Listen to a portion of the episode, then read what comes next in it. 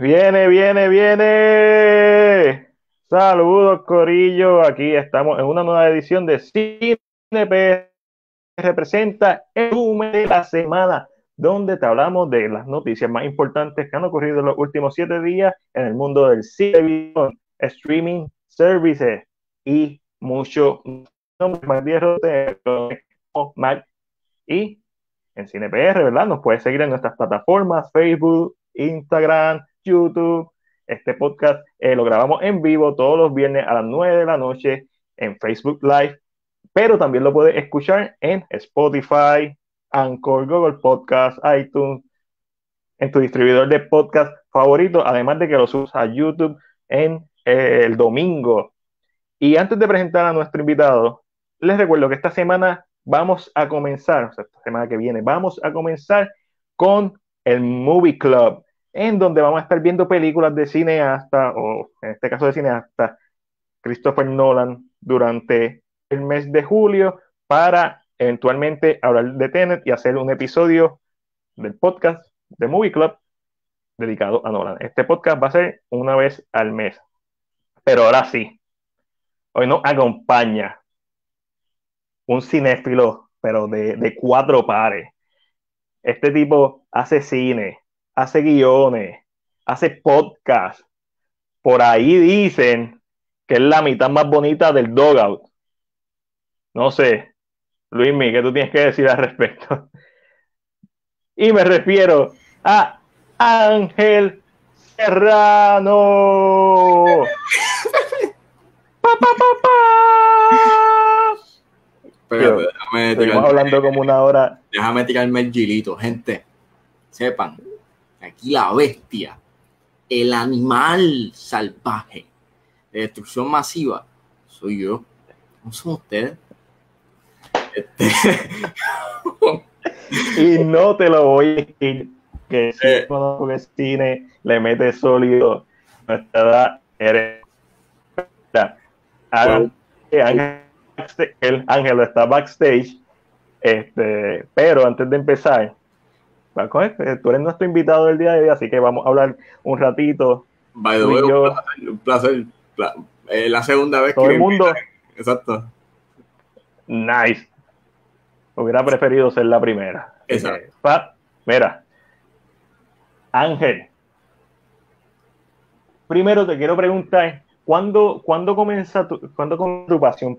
Yo puedo hablar ese momento específico, o esos dos momentos específicos en donde yo estaba viendo una película y de momento se prendió como una luz y fue como que, oh, el cine no es solamente entretenimiento por dos horas, es arte.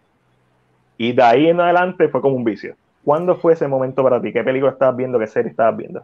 Pues fíjate, eh, yo nunca, yo no soy bueno viendo series, yo soy una, soy mierda viendo series, malísimo. Yo veo un episodio y tres semanas o tres meses después como que, ah, mira, déjame ver el próximo. Este, pero yo te puedo decir que donde empezó mi amor por el cine fue cuando vi Men on Fire, eh, de Tony Scott, que en paz descansa. Este, Yo la vi en el cine eh, con mi papá eh, y recuerdo que cuando yo la vi en el cine, este, hubo una escena que me chocó mucho. Y es cuando, obviamente, cuando, cuando a Denzel Washington le disparan, pues este, está este estilo you know, este, blanco y negro y como que va transicionando, hay un fade, ah. pues ahí como que dije, coño, este tipo, y el estilo visual como tal de esa película, como, como, que bien esquizofrénico y bien este weird, you know, y bien frenético, este, me hizo pensar como que, coño, el cine es solamente to entertain, eh, también es este, te puede causar algún efecto. Y pues gracias a Tony Scott, pues quise ver más de él y fui fan de. Eh, no empezó mi amor a, a, querer crear cine en ese entonces, pero le empecé a darle un respeto y cogía mis juguetes este, y intentaba como que emular eh, escenas así como la de Matrix, de Revolutions, este, cuando están peleando y pues. Y, y, y te saben dejar, y pues. Y pues, no sé eh, fue ahí donde como que si busco un pinpoint, un momento exacto fue con Tony Scott. Y desde ahí es como que, pues, vida Yabu, y entonces empecé a ver este, películas como, pues, lo que sale en Hollywood, eh, Bella du Marín, o sea, eh, tú, sabes, tú ves lo que tú ves lo que tus papás ven, pero Exactamente. Cuando ya eres un poco más joven, un poco cuando eres más cuando estaba en mis tiempos de la high intermedia por ahí, empecé a ver como que un poquito del cine más experimental, ya en la high estaba como que más concentrado y enfocado en que quiero estudiar cine. Eh, y pues veía mucho cine de Kubrick, que, se, que es considerado para mí uno de mis directores favoritos, luego de, de Villeneuve. Este, y... Denis la bestia. Exacto. Gracias. Alguien me entiende. ¿Viste, Luis, mi mano? Mi película, mi película más esperada del año, todo el mundo está con Tenet. No, mira, mira, es Dune. Fíjate Tenet. Mira, ahí no Digo, escribe... corrección. No es Tenet, es Pene. Mira, Ian Carrillo nos escribe que su, que su primera película fue Alien, la original del 79. Yo la vi. Eh, David. Para ese entonces yo la vi en la high. De hecho, yo compré este, eh, la, la, edición que te traía el graphic novel. O sea, te oh. una novela gráfica y pues te traía el DVD con el Blu-ray y recuerdo que yo la vi en la high. Y en ese tiempo yo estaba como viendo este, los clásicos y viendo cine más extranjero, cine experimental.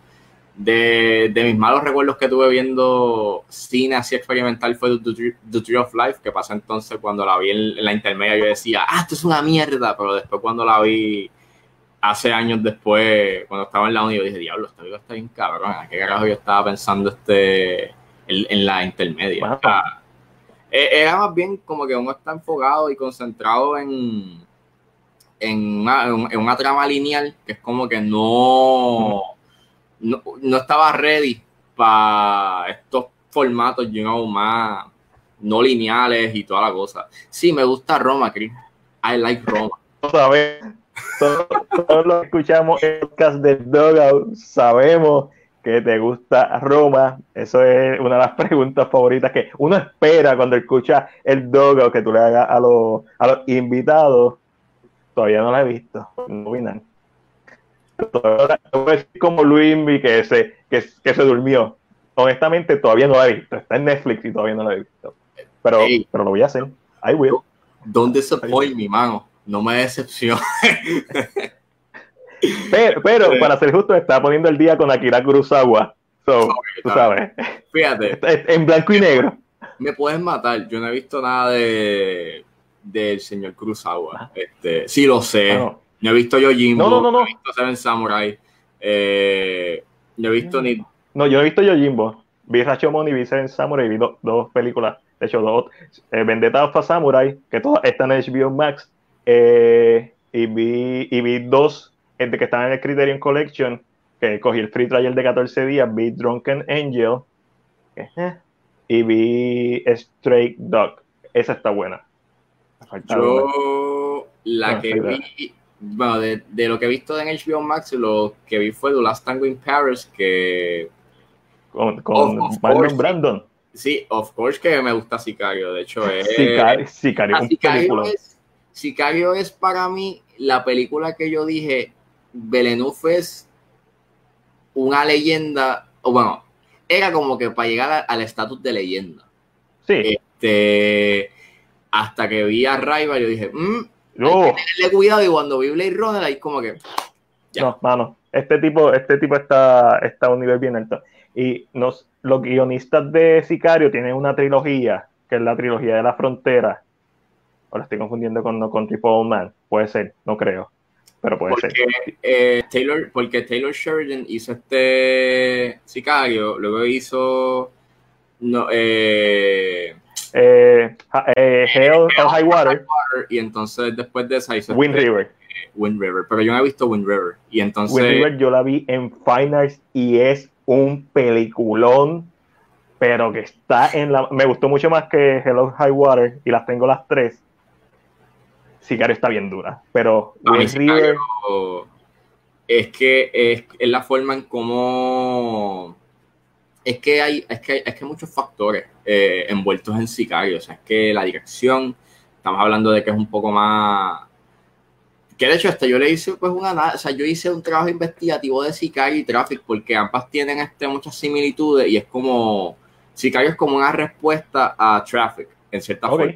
Y es todo por el final. Si tú, si, si eh, Traffic de Steven Soderbergh, pues ustedes saben de que el final de Traffic es que termina con un, par, con un juego de, de pelota. Y todo es porque el personaje que hizo Benicio el Toro, él hizo un trato en que, mira, yo trabajo para la DEA, si ustedes les proveen unas luces al parque pelota para que los nenes puedan jugar y obviamente no se metan en esto de las drogas. Eh, y Sicario es lo opuesto, es como una respuesta a, tú puedes tener a los jóvenes haciendo cosas, o sea, con que los jóvenes estén haciendo aspectos recreativos y tú, y tú los alejes de la droga, no, necesariamente significa de que los estás sacando de ese mundo o de que no van a ser susceptibles a. Y el nihilismo que tiene el final es tan poignant que es como que contra, o sea, es, una respuesta, you know, directa. Even though no sé si ese era el propósito de, de Sheridan o el, o el propósito de Villeneuve, pero como un companion piece y como una y como un filme que lo que hace es que actualiza el tema de la, del, narcotráfico o la guerra del narcotráfico en la, en, la frontera, eh, es bien efectivo. O sea, y funciona. Ah, no. Obviamente, aquí, ahorita te presenté como la cara más bonita del Dogout, pero tenemos que hablar de Luismi. Es, es, esa chulería en pote que es Luismi. Eh, uno de los tipos más, más cool que yo conozco de que hace como nosotros, creadores de contenido y fanáticos del cine. ¿Cuándo tú conociste a Luismi? Pues bonita historia, porque al principio cuando yo lo conocí, a mí no me caía bien. Eh, Normal. Exacto. Pues yo estudié con él en la UMET, que ahora se llama la UAHAM. Eh, y pues yo lo conocí en el segundo semestre. Eh, yo estaba cogiendo una clase de comunicaciones que estaba bien hardcore porque no estaba acostumbrado a, al formato del trabajo. O sea, semanalmente teníamos que hacer un, eh, un bosquejo. Y era bosquejo, bosquejo, bosquejo. Y obviamente tenían los demás, las demás clases que pues te daban asignaciones y trabajo. So, yo estaba como que acostumbrándome a ese aspecto de hacer un montón de trabajo y la presión la sentía en mis hombros y todo, que es como que yo, te, o sea, e, ese semestre fue bien heavy. Eh, y pues Luis estaba en, ese, en esa clase de introducción básica a las comunicaciones, parte 2. Y, mano, yo lo veía y era como el, como la persona más loud del, salón. Y yo, diablo, este, este cabrón, mano, no se puede callar la fucking boca. Yo estaba como que en mi mente, que, mano, cállate. Este, y entonces, donde le empecé a coger respeto fue cuando hicimos un trabajo que era hacer como un documental, pero en el teléfono. Y él hizo su documental que era de Bayamón, pero era como un aspecto de Bayamón y era enfocándose como con los aspectos turísticos y la forma en cómo él hablaba y la forma en cómo él editaba, pues obviamente se veía bien atractivo. Y yo pues hice el mío eh, que by the way, yo al principio de ese documental, si lo encuentro, lo pondré en mi Facebook personal. Eh, yo le puse la música de Ennio Morricone, el tema de Débora, Ennio Morricone, que es para descansar. Este, La profesora me dijo, este, mano, tienes que quitar esa canción porque es muy lenta y estás hablando de economía y tiene que ser más rápido. Y yo, ok. Porque si no, la gente se duerme. Exacto, la gente se duerme. Pero yo le quería dar como con look nostálgico porque antes la economía en Bayamón era como que pues agricultura y toda la cosa. Eh, pero pues dijo que no. Así que tuve que buscar otra canción, la puse y pues puse a correr, eh, presenté el, el, video y Luis en su perspectiva, él me dijo que quedó bien interesado, como que, que, era bien informativo y que estaba buscando research, que las fotos que busqué eran accurate y ta, ta, ta. Y en mayo del 2016, pues a finales, él me envió un mensaje diciendo, mira, yo tengo una página que se llama Pepates de Vibranio y quiero que tú seas parte. Y en ese entonces, como que ambos cogimos un respeto y ahí ha sido alta, baja. Eh, nos hemos, hemos estado en nuestros momentos más, más, más débiles, nuestros momentos más fuertes. Eh, y esa relación que se convirtió en una amistad, al principio que era como que me caía mal, luego le empecé a ver como que su lado más cómico y que el tipo era literalmente bien brillante y es súper brillante y es súper dinámico y siempre está haciendo algo y siempre, eh, siempre está haciendo algo en pro a la gente. Y, siempre lo hace de buena manera, nunca lo hace de mala manera y aunque tú lo trates mal, él siempre te va, you know, nunca va a counterattack. Eh, y, ah. y, mano, eh, ¿Sabes qué, ¿Verdad? ¿Qué pasa? esto? Que si estuviéramos hablando cabrón, este límite. Le el diente. Mano.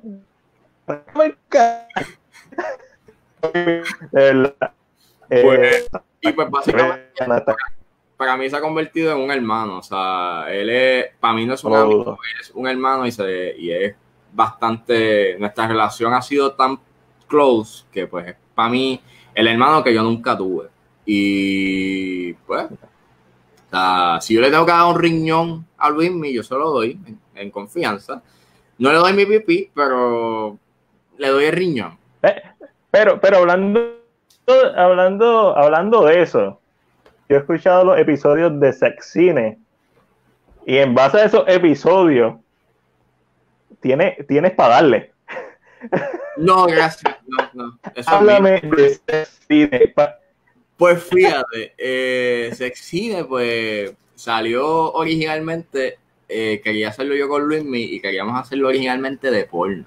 Like, iban a hablar de porno, no iban a hablar de sexo en el cine. Eh, y estábamos como que jodiendo con esa idea, como que, mano, ¿tú te imaginas hacer un podcast de porno? Como que hablar de los videos de porno. Y mira, esta posición, mano, este Diablo, ¿verdad que esa posición quedó bien mala? Hacho, ¿verdad que aquí la acabaron, aquí la, como que la cinematografía lo acabaron muy malo, se ve bien oscuro? O el audio, uff, horrible. Eh, la actuación, pésima, o sea, no, no. sí, sí, hice, hice, eh, hice bien crítico con el cine porno. Like, it's funny, it's hilarious.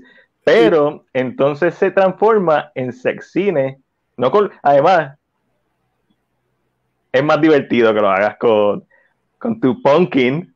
Exacto, eh, con mi pumpkin, que es mi novia, este, Book Lover. Eh, la pueden seguir, hace arte también, eh, Art, ahí dando el plugin. Este, eh, eso empezó obviamente después porque yo conocí a Pumpkin y pues obviamente nuestra relación empezó a flourish y pues yo le digo como que el hint de que babe, si tú hicieses un podcast, tú lo hagas conmigo y si es de sexo, o sea, si sexo en el cine o algo sexoso, tú, tú, tú, le, tú te tirarías la maroma de aparecer, porque como ella no tiene, ella no había tenido la experiencia de estar, you know, en, en, eh, en hacer un podcast o hacer algo como que para los medios, excepto obviamente hacer arte pues como que le tenía un poco de miedo, pero le ha cogido el gancho y es como que, Tacho, vamos a hacer un episodio y es como que, dale, o sea, adelante si usted quiere. O sea, y pues... Dos episodios. El concepto está está súper chulo, da risa, eh, de lo chocano hasta lo técnico, eh, está hablando de sexo en el cine y eso está perfecto, eh, está en el nivel perfecto. Eh, la pregunta es cuándo va a ser un episodio de 365 días. Ah, ya está, ya nosotros lo grabamos. Lo ah, de María. O sea, ya, ya está. O sea, nosotros, lo, o sea, lo interesante de esto es que nosotros hacemos los episodios, like, nosotros que, o sea, sin mentirte, nosotros grabamos como uno o dos episodios semanal pero obviamente hay que darle suave porque eh, nosotros lo hacemos, el, cada episodio sale eh, bisemanal. So, obviamente ustedes lo están viendo como que nosotros no hemos grabado, no hemos hablado de, 365, pero sí nosotros lo hablamos, pero tienen que esperar. Pero cuando salga, se van a reír porque... Papi, lo sé. Eh, o sea, it's funny porque ah, hay mucho que hablar de esa porquería. Ambos odiamos la película, eso es lo único que voy a decir. Ambos la odiamos, así que es una masacre. O sea, it's a massacre. Pero también, eh, gracias por eso, porque eh, gracias por, por, por, ese shout a Sexine, porque obviamente es un tema bien controversial que no mucha gente, siento que mucha gente no lo, no lo habla por el aspecto de que es sexo. Eh, y eso como que puede ser como un red flag, como que, uff, esto puede ser feo. Pero eh, nosotros no lo hacemos solamente por el hecho de make fun o como que reírnos, que aunque obviamente ese es el fun y el gol que nosotros tenemos, porque vamos a tripearnos esto y vamos a pasarla bien, pero es también el hecho de, en por lo menos en mi punto y también en el punto de Pumpkin, de Puri, pues es hablar de la sexualidad y qué, es lo que nos quiere decir eh, este individuo, o sea, ¿qué, qué, es lo que nos quiere decir tal director o tal escritor sobre esto? O sea, y cuál es su opinión y su stance. Ese es el, el, main point. a, mí me eh, encantó cómo analizaron los eh, y la otra, que no me sé el, nombre, pero sé que es la de, la de Bestia. la de Bestia de X-Men, Nicolás con Laia este, Costa en Nunes. En Nunes está en Netflix, si no me equivoco. Eh, exacto. Y, pero me encantó cómo hablaron de los colores, el rojo en los, eh, más azul, más en, en Nunes, lo que eso puede representar. No, mano, de verdad que eh, ambos podcasts, y se lo dije a Luis, mi, el podcast que yo, yo sigo dos podcasts en Puerto Rico, Cultura Secuencial, que por cierto, viene el Watcher la semana que viene, Oh. Y ustedes. Y ustedes, el Dogout. Y, y son los únicos dos podcasts de Puerto Rico que sigo, los demás son de Canadá. Este, pero nada, escúchenlo, gente, porque es contenido de aquí. Y no es que el demás contenido sea malo, no estoy tirándole a los otros podcasteros. Yo no me escucho mi vida, no, escucharme. Eh, yo escucho el Dogout y yo escucho a Cultura Secuencial y cuando él ya tenía su podcast, me gustaba escucharlo también. So, that's it, se acabó. So, para dejar Ángel, y a petición popular de Chris, aquí viene el hombre, el mito, la leyenda. Ángelo Davis. ya casi, ya yo me iba. Ya yo dije, yo me voy, porque esta cosa demasiado tiempo. Mentira, no, mentira, no. Me dio tiempo para hacer otras cosas, para prepararme el traguito, tú sabes, que es muy importante en estas noches de viernes. es como que si no, puedes pariciar, por, eh, por el toque de queda, pero puedes pariciar en tu casa. Con Ángel siempre puedes pariciar. aquí, siempre, siempre, un traguito siempre es importante para, tú sabes, pero los escuché, los escuché. Y a Carrillo también.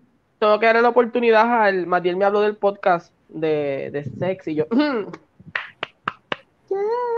Está... tengo que dar la oportunidad. no, no hagan como yo y no lo escuchen en el trabajo. No hagan ese tipo de cosas. Conste, gente. Si van a escuchar sexy, yo los recomiendo que ustedes lo escuchen en una cita médica con el, ¿sabes? Sin audífono. O que lo pongan este, en la reunión familiar. O sea, es un podcast que nos vamos para abajo, bien duro. Y es. Se llama Sexcine. Exacto, es como que. Punto. Sexcine. O sea, Sexcine, o sea, Sexcine con 3X. Con 3X. O sea, más, más específico no puede ser. Ya con, ya con eso, no, ya no se debe ni cuestionar lo específico que es el logo tiene una mujer, like, tiene eh, la boca de una mujer, like, la silueta de una mujer. En, neón, el, logo está bello, por cierto. es como que... ¿Cómo hizo ese logo? Como estas, como estas siluetas como estas siluetas que te encuentras en, los, en Las Vegas de momento, uh, un cuarto por ahí. Eh, que de hecho, esa era como que my idea, como que yo dije, si yo quiero hacer el logo de sección, yo creo que sea en neón, porque that's, you know, eso es lo más que yo veo, este, cuando yo veo algo sexual es como que se ve bien el uso en neón. Y el logo lo hizo, o sea, lo hizo Pumpkin. O sea, mi, novia dijo, yo le dije, Pumpkin, babe, tengo esto. ¿Tú me puedes hacer algo así? Yo dije, pues déjame ver. Y papá, papá, lo montó. El logo les quedó bien soso. El logo está en la madre. Hey, hey, para, para ser justo, para ser justo, Ángel está haciendo cosas. Y dos, King Kong no sale hasta 50 minutos dentro de la película. y se llama King Kong. ¿tú me estás comparando con King Kong en este momento? Con el rey. Con el rey. Vamos a dejarlo pasar. Vamos a dejarlo pasar. Con el rey Kong. Y con la versión de Peter Jackson, ah, sí, son tres horas. Por lo mejor. Peter Jackson, estoy hablando de Peter Jackson, la original no la he visto. Y, y creo que estoy siendo estoy tirando bajito, yo creo que es después de la hora que sale. Este, tienes el preámbulo con la señora que hace Torico. Mira, vamos a empezar el podcast después de media hora. No, pero había que darle. Había, que hablar, punto, se acabó. Son los invitados, ¿qué vieron? a nosotros. Bueno, pues yo. ¿Saben cómo somos? Yo vi Hannah, yo vi la segunda temporada de Hannah, está en Prime. Eh, esta semana no he visto mucho así en películas. Lo que he visto ha sido, like, lo que no he visto, que es Patriots Day, que es la película de Peter Berg, pero nuevo, nuevo de este año, Hannah, eh, la segunda temporada. Hannah salió la semana pasada, pero no tuve tiempo y la empecé a ver esta semana y me quedé hasta el cuarto episodio. Eh, son ocho, de eso estoy a mitad. Este, y pues, esta, esta serie, pues, esta segunda temporada, pues está ahí. Este, no es mejor que la primera, y la primera tampoco es que se decía que es la mejor serie ever, pero es decente. Papi, cancela. Pues, ya, mismo. le dan picota. Eh, quien, para los que no sepan. Ajá. Eh, después de eso, déjame saber cuál es la mejor película que has visto este año. Ah, bueno, pues te contesto ahora. Este, Hannah. Hannah, ¿qué es? ¿de qué trata Hannah? Hannah está basada en la película del 2011. Es del el, escritor de Hannah, pues hizo la película de, digo, hizo la, escribió la serie y la creó. Este, ok. Para los que no han visto la película de Hannah, pues eh, tenía a Saoirse Ronan, tenía este, a Eric Bana, a Kate Blanchett y trataba sobre esta muchacha, de esta chamaca, teenager, eh, que era como un perfect soldier, en cierta forma, de la CIA, y ella con su padre eh, la está entrenando para hacer una máquina de matar en cierta forma, y le dice, cuando tú estés ready, tú vas a pulsar un botón y te van a empezar a buscar y se convierte en este coming of age story slash película de espionaje slash el cuento de hadas. Eh, eh, tiene una mezcla bien extraña. La película... Es como Rambo para teenagers. Exactamente, es como running, quiere ser como un running skirt, pero más artístico.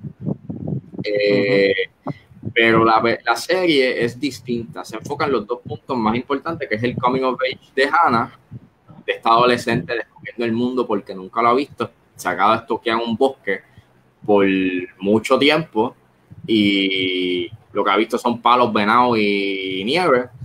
Y esta serie pues se enfoca en eso, coming of age y, en el componente espionaje. Y funciona. Hay unos momentos en la primera temporada que están muy buenos. Hay momentos en donde flaquea y hay como que unas conveniencias pero se queda, o sea, está bien hecha, o sea, es decente, te la puedes ver. La segunda temporada flaquea un poco. La flaquea porque no tiene ese. Yo no he visto por el momento ese componente coming of age. Por lo menos abunda un poco la sexualidad de Hannah, pero no ha pasado nada trascendente. Ha sido como que bien. Ha sido filler. Es como que, pues, Hannah salió del bosque y les eh, eh, termina como empieza, o sea, te, empieza donde termina la serie, que, ella entra a la facilidad de donde salió, en cierta forma, y ella saca a una chamaca que era parte de, la operación y pues están yéndose al bosque y están como que escapando de la CIA. Y pues lo más...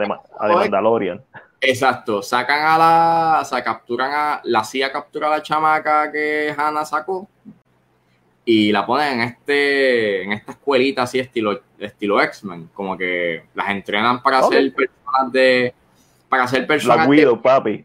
Exacto, las entrenan para ser personas de bien y toda la cosa y que tengan un perfil creíble, you know, de que sean personas de verdad O sea, que no sean simples asesinas, o sea, que tengan una vida y todo se ha, se ha basado en eso, en la relación que tiene eh, esta chamaca con la escuela y cómo se va formando, pero ella no quiere porque obviamente sabe la verdad de que That's oh. eh, está buscando a la Mai, pero resulta ser que la Mai creo que se murió. Entonces Hannah está buscando a la chamaca donde está. Entonces el personaje de que hacía Kate Blanchett es el más interesante de todo esto porque el, me gusta más el, trato que le están dando aquí en la serie porque la hacen ver como una persona que even though es mecánica, o sea, es una persona que hace su trabajo y es metódica. That's it. She gets the job done, pero aquí es como que I get the job done, pero tengo remorse, tengo sentimientos y es como que siento, un, o sea, siento un resentimiento por lo que hice en el pasado y quiero enmendarlo de una forma u otra. Y es como que ella intentando enmendar con Hannah lo que hizo con, su vida y con su madre. Y es como que, ¿qué hago? Pues te saco de aquí, te hago tener una nueva vida y pues te picheo. Y digo que te moriste o algo así. Pero pues cosas pasan que son, con, o sea, hay unas conveniencias en el guion, spoilers, pero hay una escena en donde Hannah tiene un teléfono y ella tiene que buscar, ella le saca a la chamaca eh, que la capturan una pastilla y esa pastilla es, es de una farmacéutica. Ella tiene un teléfono, un teléfono que ella usa para poder contactar al personaje de Kate Blanchett, que se llama, que se llama pues Marisa Bigler. Y resulta ser que ella, teniendo un teléfono, prefiere picharle al teléfono, va donde la casa de, va, va donde al apartamento de al lado a entrar a una laptop para buscar información de la farmacéutica, para entonces robar un eh, para robarse una cartera que tenga chavo, para entonces ir a la farmacéutica. No sé si me teniendo un teléfono. como que teniendo un teléfono, que es como que o todo, con el, todo con el propósito para que Marisa Bigler supiese dónde está ella, porque como está la laptop en el apartamento, pues como que ya. Espera, Chris nos dice que, ya no tenemos que ver la segunda temporada. Gracias, Ángel. Ahora vemos la primera y, y hasta que no nos recomienden ver la escena, no vamos a verla.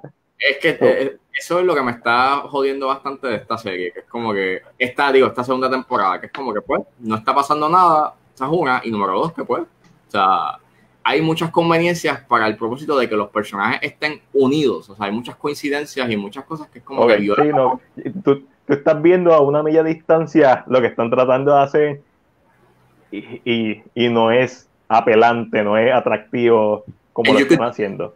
Y tú lo puedes hacer mejor, porque es como que si tú quieres hacer que Hannah, pues tú sabes, estuviese de esa. No sé, qué sé yo, le hubiese robado la cartera a, a Bigler en vez de al tipo random del apartamento de la esquina. O sea, es mejor, hace más lógica, pero no. O qué sé yo, dejar la pastilla tirada en, un lado, o sea, pero no. O sea, vas al. hace eso y no funciona para mí. Yo estaba como que, ajá, sí, ok, fine, cool. Tremendo ahorita vamos para la película, tu película favorita del año hasta la fecha. Angelito, Angelo, ¿qué tuviste esta semana? Esta semana vi nueve cosas. Vi mucho, yo creo, carajo. Eh, muchas cosas, pero muchas cosas de series. So, voy a empezar con lo último que vi, que fue Eurovision, The Story of the Fire Saga. Es interesante, pero no soporto a Will Ferrell en ningún lado. Nadie soporta a Will Ferrell. O sea, y, eso a mí me saca de la película en cualquier momento. Lo más interesante es que lo que tiene la música. Eh, tiene sus momentos, está exponiendo un festival que es real a los americanos, que como quien dicen, como que no conocen nada de ese del mundo. Eso, eso es bien interesante, pero para, para mí la música es lo más interesante. El son alone que cantan en la casa de Dan Stevens es lo mejor que tiene la película. Lógicamente ahí están los participantes de, de Eurovision eh, pero entiendo que Dan Stevens, uff, me enamoré de Dan Stevens otra vez. A mí siempre me ha gustado Dan otra vez. Pero lo vi aquí yo como que, ah, no. No, a mí siempre me ha gustado Dan Stevens, siempre. A mí es como que, y, me encanta mucho, y me encanta mucho el chiste que hace desde Rusia, como que Ah, ese, chiste es como que. You are, you are gay. I am Russian. there's no gay people in Russia. Es como que, impossible. Si, si, si, tú conoces como que dice, ah, eso es lo que están haciendo. la encontré bien interesante, pero realmente creo que es la música lo que ayuda mucho a la película. La música. yo pienso que toda persona que sea aficionado de la música va a disfrutar esta película por su valor musical. Yo no me puedo sacar el Husavik de la mente, que no es otra cosa que una composición de estudio estilo eh, eso Never es, Enough. Eso, mismo, eso es Never Enough. Eso es una canción que tiene esta misma. La primera canción que ellos cantan, la, que, la, la del Volcano Man. Volcano Man. A mí, hay, moment, hay momentos de esa canción que me suenan como la de Frozen. Sí. Tiene como que. Y, y, y, yo creo que eso es lo que gusta la composición. Esa, está bien hecha. La música está bien hecha. Los compositores estaba hablando con Zoilo del Luz Film Festival y los compositores son compositores de los de Eurovision. So, es, realmente no es tan solo que te está enseñando. El escenario me estaba explicando que o uno de los que usaron o el que se supone que iban a usar este año es claro, tiene una película. tiene sus momentos ah, no. Eh, eh, en, errores en cuanto al, festival eh, específicamente pero, pero entiendo que captura bastante bien lo que es el festival, cómo la gente rara va al festival, porque con canciones que tú no sabes ni qué son, canciones que son completamente nuevas, eh, o, por ejemplo con Conchita Worst que sale, que es el, el, que tiene pelo largo y tiene barba a la misma vez, que sale en el... Son, Eurovisión se ha presentado para que este, este, este, festival musical que es completamente extraño, porque no sé si te, si te recuerdas, la bola del hámster. Es parte de, sí, vi, la entrevista de Will. Eh, eso pasó una vez. eso pasó una vez ya. ¿No, no has visto Eurovision? ¿No has visto Eurovision, Ángel? Oiga, hay, hay, una bola de hamster. No, no ven más detalles. Hay una, hay una bola de hamster. Pues eso se usó una vez en una presentación de Eurovision. Hay una banda que usa máscaras. Eso también se vio con un ganador de Eurovision. So, hay cosas que son parte de lo que es el concurso. Y ahora si tú vas a internet y pones Eurovision, te vas a encontrar te vas a encontrar con, con, con estos actos musicales que son inmensos, son artistas que muchas veces son reconocidos en su propio país y ya tienen fama en su país, pero lógicamente no, salen a otro lado. Pero normal es una película que te puedes disfrutar. I mean, Dan Stevens tiene Big Dick Si no has visto Digues, uh, sí, Digues como mezclar a Universal Soldier con Halloween. Boom, ah, y, debo decir que me gusta que sale, que, sale de Lovato después de todo lo que sucedió, como que sale ahí la, y te la presentamos un ratito y creo que es muy interesante. Sin, sin dar spoiler, ¿te esperabas lo del bote? Eh, no, yo me preguntaba cómo ellos iban a llegar. Yo decía, ¿cómo rayos? Hasta que el bote y yo. Ok, ya. Eh, eh, Ángel debe estar bien intrigado. ¿Cómo que? Por cierto, yo tengo dos ángeles Ángel del Dogout eh, va a ser Ángel y Ángelo va a ser Ángelo. So, esa es mi forma de diferenciarlo el día de hoy. Eh, ¿qué otra baby, la baby. Ay, tan bella, caramba. Eh, vi The Living Dead. The Living Dead es una película que es continuación del drama que está en Netflix, The Untamed. Eh, oh, el, el, Exacto. A mí, el drama no es, no es porque es hecho por China y China este es demasiado estricto en este tema. Eh, pero, pero The Living Dead es como una continuación de dos personajes que vimos en el drama. Una película, es bastante corta, ¿sabes? La puedes ver, pero vas a entender cero. Está hecho para los que vieron realmente. Tienes que, verla. Exacto. ¿Qué más vi? Eh, vi un programa de variedad, así se le dice, un variety show, un programa de variedad. Eso es eh, un programa de variedad coreano eh, que se llama Knowing Brothers o Men on a Mission que está en, Netflix. Eh, creo que la semana pasada le dije que estaba viendo Mystic Pop-Up Bar. Sí lo dije, creo. Pues mm. todavía la estoy viendo también. es otro drama coreano sobre esta mujer que está pagando ah, una condena de 500 años. está pagando una condena de 500 años y le quedan 10 almas que tiene que salvar para que entonces se le levante la penitencia y tiene un bar, porque lógicamente en los bares es donde la gente llora, donde la gente saca todos sus males. So, de eso trata. ¿Qué más vi? Déjame leer porque si no lo apunto se me olvida. Eh, vi Diary of Tutsi, que trata sobre draga o homosexuales en Tailandia. Okay. Eh, vi dos es comedia, es comedia tailandesa. Eh, vi dos episodios, sí, sí, es que la gente me dice, ¿qué es esto? Pero realmente es comida tailandesa y si tú no estás acostumbrado a la comida tailandesa, it's gonna be weird as. Como es este, like, tú, como muy extravagante, o sea, la comida, la, Sí, es una comedia como que a veces brinca, hay momentos bien dramáticos y no importa y hace un chiste. Y de repente es como que en ese segundo pasan a mí, o sea, de cero a mí. Exacto, es, muy interesante porque realmente toca temas eh, interesantes, pero, pero es diferente. Es como una comida que no todo el mundo le puede Es como los horror, vamos a decir que el horror de otros países no es el mismo. Exacto. So que es más o menos igual. pero yo como últimamente he estado tratando de como que conocer más la televisión de Corea, eh, Tailandia, China, como que estoy tratando de exponerme un poquito más a cómo están, a cómo se escribe allá, a cómo las series se hacen, a, a qué es la norma en, en, esa área del mundo, pues como que me he sentado a verlo y me molestan, ¿verdad? Yo, yo acabo estoy aburrido de lo que sea. Eh, ¿Qué otra cosa? Si, si, uno, ve Bollywood, que yo he visto Bollywood, uno puede ver cualquier cosa. A mí, si tú estás viendo una película de superhéroe y en medio de la película de superhéroe hace un número musical, ah, yo balance. Yo vi Miracle in Cell 7, so entiendo. I mean, y, y, hablando de Bollywood, hay una película que se llama War de Bollywood, eh, que trata de, espionaje, la guerra, pero cuando se van a enfrentar los dos enemigos bailan y tú, that's it. Y es como que interesante, pero realmente, como últimamente uno, ¿verdad? No sé si han percatado, tal vez los que usan Netflix, han podido ver que como que eh, Corea sigue, como que metiéndose en Netflix, se sigue acomodando dentro de Netflix a lo que son los Korean dramas. O dije, vamos a darle la oportunidad a ver por qué es que las, nenas de 15 años les gusta tanto. Entiendo por qué. Um, eh, eh, ¿qué, más? Vi, vi, dos episodios de Unsolved Mysteries. ¿Qué tal? A mí interesante. Si te gustan los misterios, siempre. Si te gusta este tipo de dinámica, eh, funciona. No es como el, el, el original que tenía un, una persona guía hablándote siempre. Era la misma bio de Old Guard. Yo no la he visto. Tengo que verla. Salió hoy, este, está basado en un cómic. La quiero ver. Estaba, estaba viendo Eurovision. Tuvo que elegir. Ángel me escribió que veo Old Guard o Eurovision. Ya le dije Eurovision. Digo, he escuchado cosas buenas de la acción, like. Eh, como que está fun, está fun. Pero he escuchado cosas buenas de la película. Es como que. Es como que es como que vaya, este es la mejor semana, este es el mejor fin de semana de películas porque salió también First Cow, even though ni, ni Luis ni Pumpkin quieren ver First Cow conmigo, o tendré que ver First Cow solo.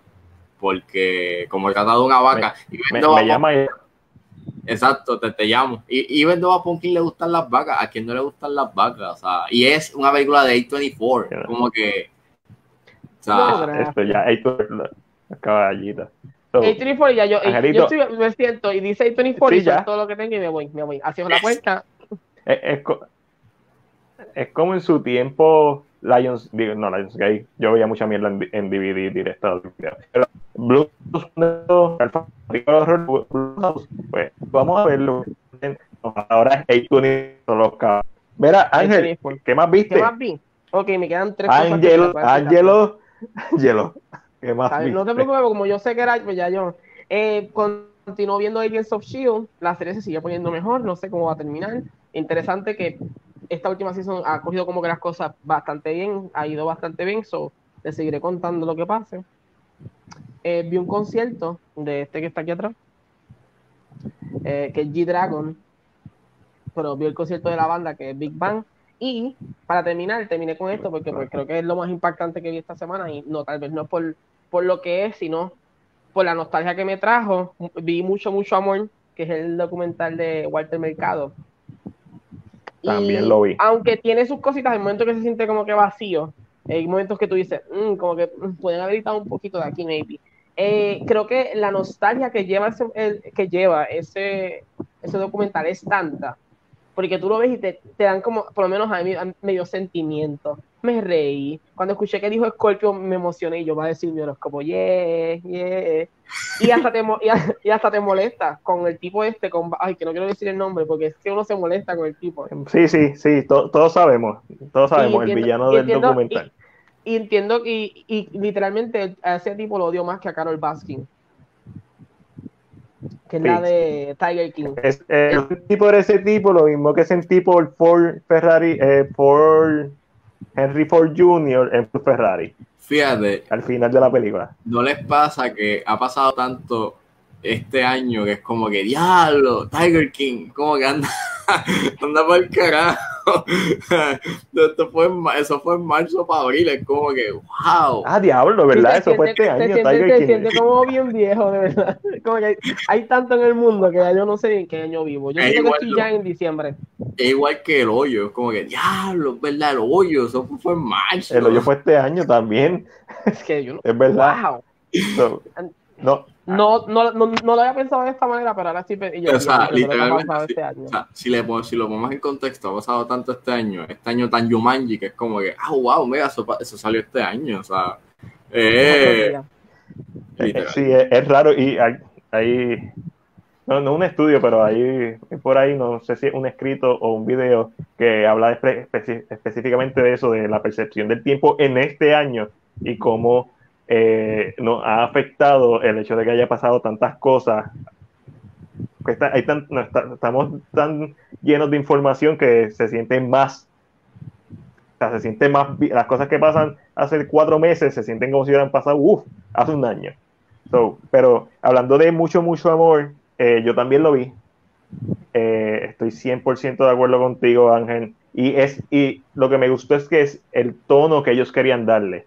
Ellos a la perfección capitalizaron en el sentimiento y el tono que querían darle y es este sentimiento de cuando tú entras, estás en casa de tu abuela y tu abuela estaba viendo vuelta el mercado en primer impacto o en, Despierta América.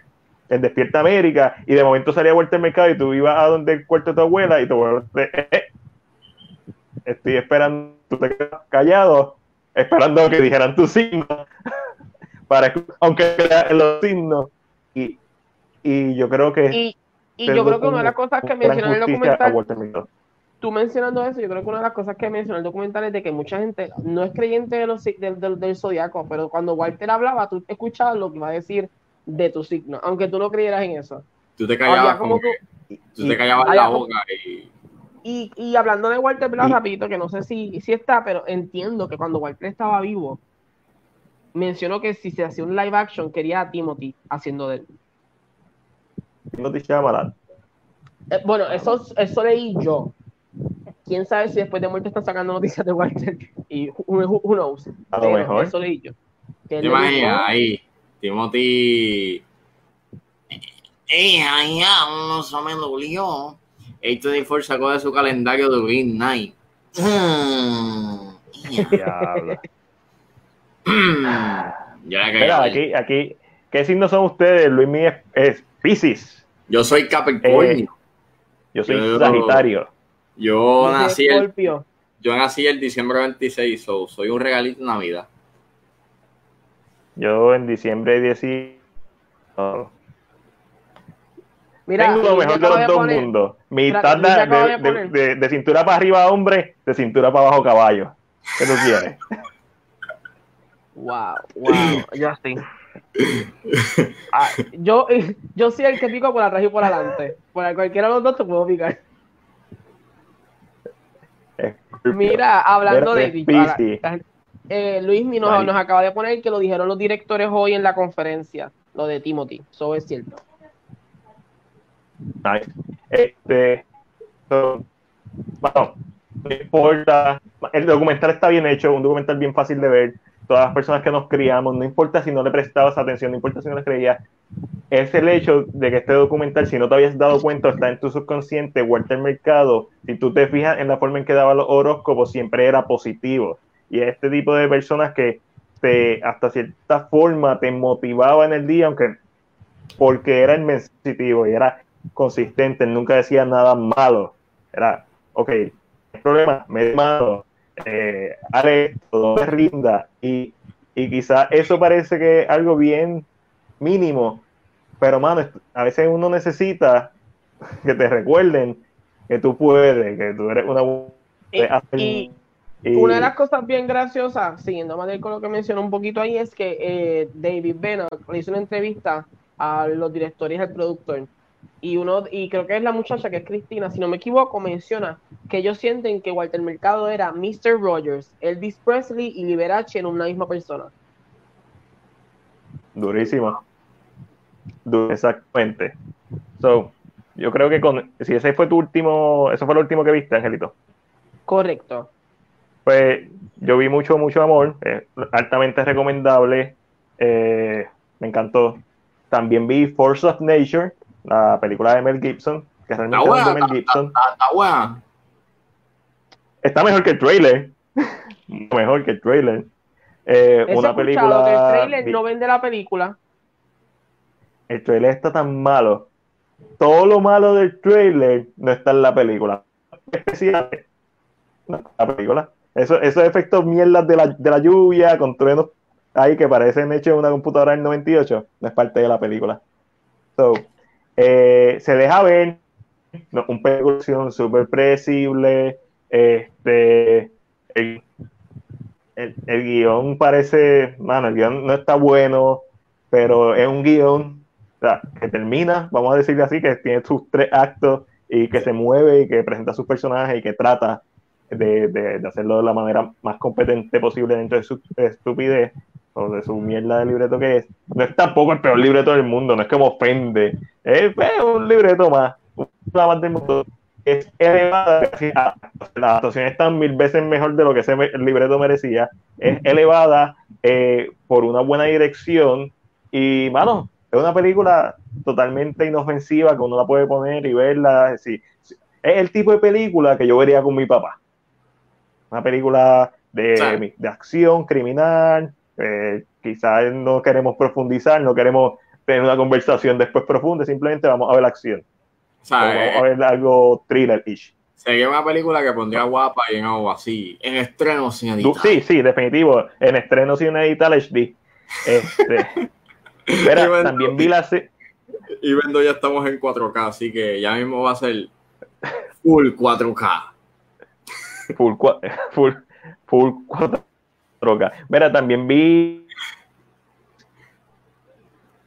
Es que yo soy fanático de esta serie, mucho. Eh, estoy viéndome en vivo y me estoy cortando. No sé si ustedes me escuchan bien. dilo de nuevo. De momento dijiste algo y te me fuiste. eso ¿Qué viste qué? vi You Origins, ah. la serie de You The Grudge. Eh, está en Netflix, una serie original de Netflix. Son seis episodios de menos de 30 minutos. Creo que el más largo dura 34 minutos. es súper fácil de ver. Es una serie que horror supernatural no tiene tanto porque no está dentro de la misma continuidad de las películas.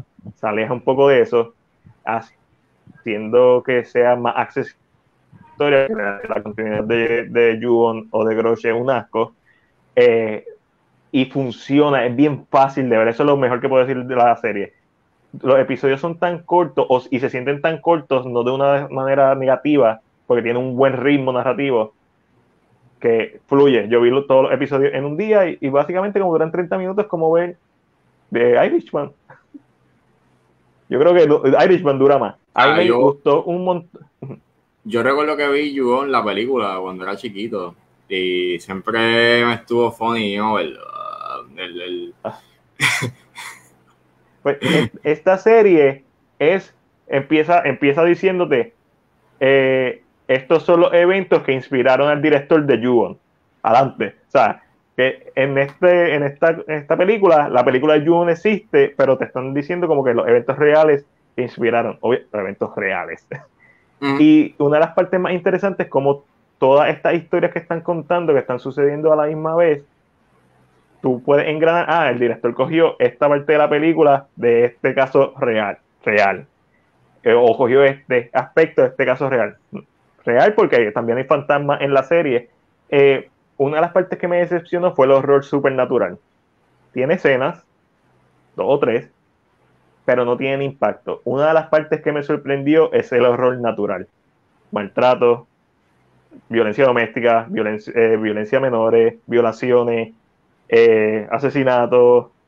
La película, eh, la serie no es explícita, pero es impactante en cuando te muestra este otro tipo de horror, que es el horror cotidiano, que sufren personas como tú y como yo. Y eso hace que la serie, si bien no sea algo mind blowing, e, es efectiva, mano. Y como acaba, pues te con ganas de ver más. Si hacen otra temporada, la voy a ver con mucho gusto. Pero, nada. Y ayer vi, por mera curiosidad, porque todo lo que. Yo vi Force of Nature esperando que fuera una porquería y no lo fue. Vi You on Origins esperando que fuera otra leña y no lo fue.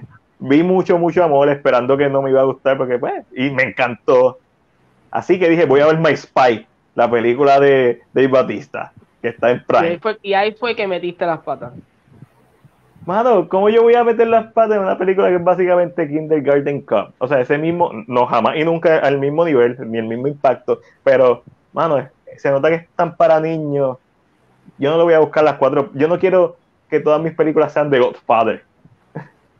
Está un poquito, Es como, tú sabes que McDonald's es malo para la salud. Ajá. Pero de vez en cuando uno come McDonald's. Pero de cuando... que sabe bueno, es, chatarra la película. Yo no la recomiendo, no la puedo recomendar. Eh, ¿Me molestó verla? No. ¿Me gustó? ¿Eh? Es un mes de película, pero quizás a una... Sí, cumplió su propósito. No, no, no, no fue un castigo verla. Vamos a ponerlo así. no, no, tiene nada destacable. Su acción no es destacable, su historia no es destacable, su humor no es destacable, pero tampoco es horrible. Yo creo que eso es lo mejor que puedo decir de la película. So, mano, se deja ver. Y si, y si yo tuviera niños, quizás quizá esa es la película que le pongo para salir del paso. Como que no, no eso no los va a afectar ver eso. no fue un 365 para mí. O sea, yo estoy loco por tener niños para enseñarles lo que es el buen cine, como Human Centipede y cosas así. Oh. aprende viendo solo. Eso es cine. No, no, no. El nene ahí o la nena con cuatro años, traumatizada. A Serbian Film. ¡Y a diablo! Oh, irreversible. Aprende. no, irreversible es muy fuerte. irreversible es muy fuerte. Hasta para mí irreversible es muy fuerte. La escena. Exacto, la escena de. No, las escenas de irreversible, porque hay dos que están hardcore. O sea.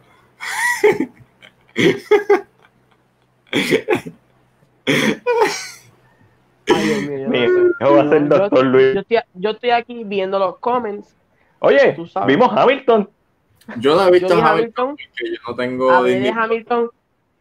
Hablé de Hamilton la semana pasada. Matiel fue el que no habló de Hamilton porque no lo había visto. ¿Lo viste, Matiel? Eh, vi la primera hora y la dejé de ver no porque no me tenía que editar unas cosas y todavía tengo que editar unas cosas pero el plan es verla y estoy encantado con lo que he visto. Tampoco pienso que es como que, diablo, la última Coca-Cola del desierto, eh, pero... ¿Cuántas, horas dura? Dos horas y cuarenta y pico minutos. Adoro. No es tan largo. A mí pero, pero yo pensaba que iba a ser más largo. Para ser un musical, eso es corto. Exacto. Exacto. Este, ese, es como que el mayor, el mayor team de, eh, para ser un musical es corto. Pero ah, yo, yo, la obra original dura, dura igual, o sea, dos horas y 45. Sí, sí ellos, no, ellos no le cortaron nada. Sí, porque yo pensaba que al transferirlo a la, a la película, como que me vi iba a ser más corto, obviamente, como que. No, ellos, ellos realmente la hicieron de la misma manera, lo único fue que le bloquearon dos fox de la, de, de, de la música, porque para poder tenerlo PG-13 eh, pero, o sea, la supone que la obra esté completamente igual como se vio. Excepto que no tenga, obviamente, me vi los dos Fox o fucking que tenga.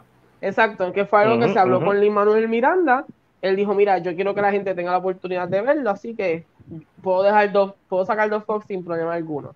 Eh, Exacto. Y, pero es interesante. Lógicamente, esto, esto está trayendo una, una conversación nueva ahora de que por qué los musicales no vienen al cine o por qué no se graban y se presentan en el cine. Bueno, a mí me encantó, eso es uno de los aspectos que más me encantó, eh, que es, obviamente, es la obra, es el, pero cinematográficamente traído a nosotros, haciendo que de cierta forma sea una experiencia más óptima, porque tienes close-ups, tienes, puedes verlo en tu cara. si no me equivoco, este es, de los, este es el último musical que se ha grabado. Eh, que, o sea, que tiene una grabación. Todos los musicales en Broadway tienen un proto. Un proto es una grabación que se hace para que esté en, récord, pero eso nunca casi nunca se ve. Pero este, es porque si te fijas, cuando vas, ves otros musicales viejos como The Kina Night, eh, 42 Second Street, eh, o, ves, o ves Cats, aunque Cats tuvo tomas distintas, Cats movía sus tomas y hasta efectos especiales le pusieron al, al, a, lo que sacaron. Hay otros musicales que los cambiaron su formato, pero este es como de lo más reciente que es completamente grabado ahí con camarógrafos que no sé cómo el público pudo ver la obra con esos camarógrafos en el medio, yo no sé. Porque se grabó en tres días. Ah, y, no todo, y, no todo, todo, todas las grabaciones tenían público. Los close-ups eran sin público. Fue un momento para. Y entonces es, realmente es muy bueno, pero entonces se trae la conversación de por qué esto no sucede ahora más a menudo y por qué estas horas de Broadway para las personas que no pueden eh, volar y ver un musical, porque los que, ¿verdad? A los que les gustan los musicales, específicamente en teatro, saben que esto es como que medio elitista. Broadway es elitista porque no todo el mundo puede pagar esa cantidad de dinero. no todo el mundo puede sacarse, mira ahí, 90 pesos pues, para ver una obra en el Palomar. Maybe también es como que también el factor de los puristas, como que, ah, yo no quiero sacar mi... No, eso, también es que, también es que hay una unión. Eh, y normalmente a los actores que trabajan en Broadway, eh, todos, muchos de ellos son unionados y se les paga solamente por el trabajo presencial. Eso no van a ganar regalías de cualquier trabajo que salga. Ok. Eh, y muchas veces, ah. lógicamente, yo entiendo que esto es un poquito injusto para que el musical lo compre, ejemplo, Netflix y todo el mundo lo pueda ver y, y esos ah. actores no estén ganando porque la gente lo tiene y no. Claro, yo entiendo que esto se tiene que hablar un poquito. Me dicen musicales viejos que ya no existen. Eh, obviamente, ponerlo en contrato, o sea y, no solo eso, musicales que necesitan, porque si lo haces con un musical que está presencial o si lo haces con un musical que está corriendo, pues lógicamente la gente que tal vez no, no, es la misma experiencia, pero la mentalidad de, la economía de las personas, yo voy a siempre decir, ah, pues lo puedo ver eh, grabado y no tengo que ir a verlo físicamente. Exacto. que es, una hay, que buscar el punto medio.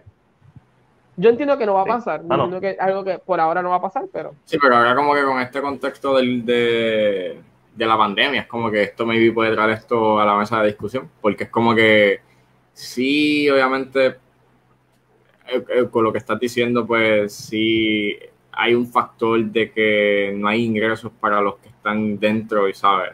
Pero obviamente ahora mismo es que no tenemos, o sea, no se puede presentar. Yo entiendo que la mejor manera que lo pueden hacer es que hagan live streaming de, de los shows todos los días. Quien quiera comprar boletos online, los compra online, nivel musical al momento. O sea, no vas a estar en, no vas a estar en el teatro, pero lo puedes ver en la comodidad de tu casa. y, lógicamente a ese actor que está actuando se le está pagando porque está actuando al momento.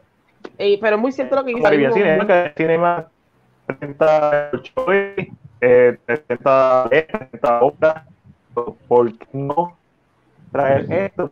Eso es lo que se ah, vamos a ver, ahora mismo ya desafortunadamente muchos musicales están yendo a pique. Frozen se fue, eh, Beetlejuice se fue. Eh, o sea, hay varios musicales que la pandemia los ha, los ha removido de donde están. So que maybe se tomará esto, I don't know, veremos a ver, de verdad. No Yo no sé, qué tan, no sé qué tan cierto sea, pero creo que Silk de Soleil. Eh, lo que pasa es que si de Soleil se fue a, como que se fue a quiebra.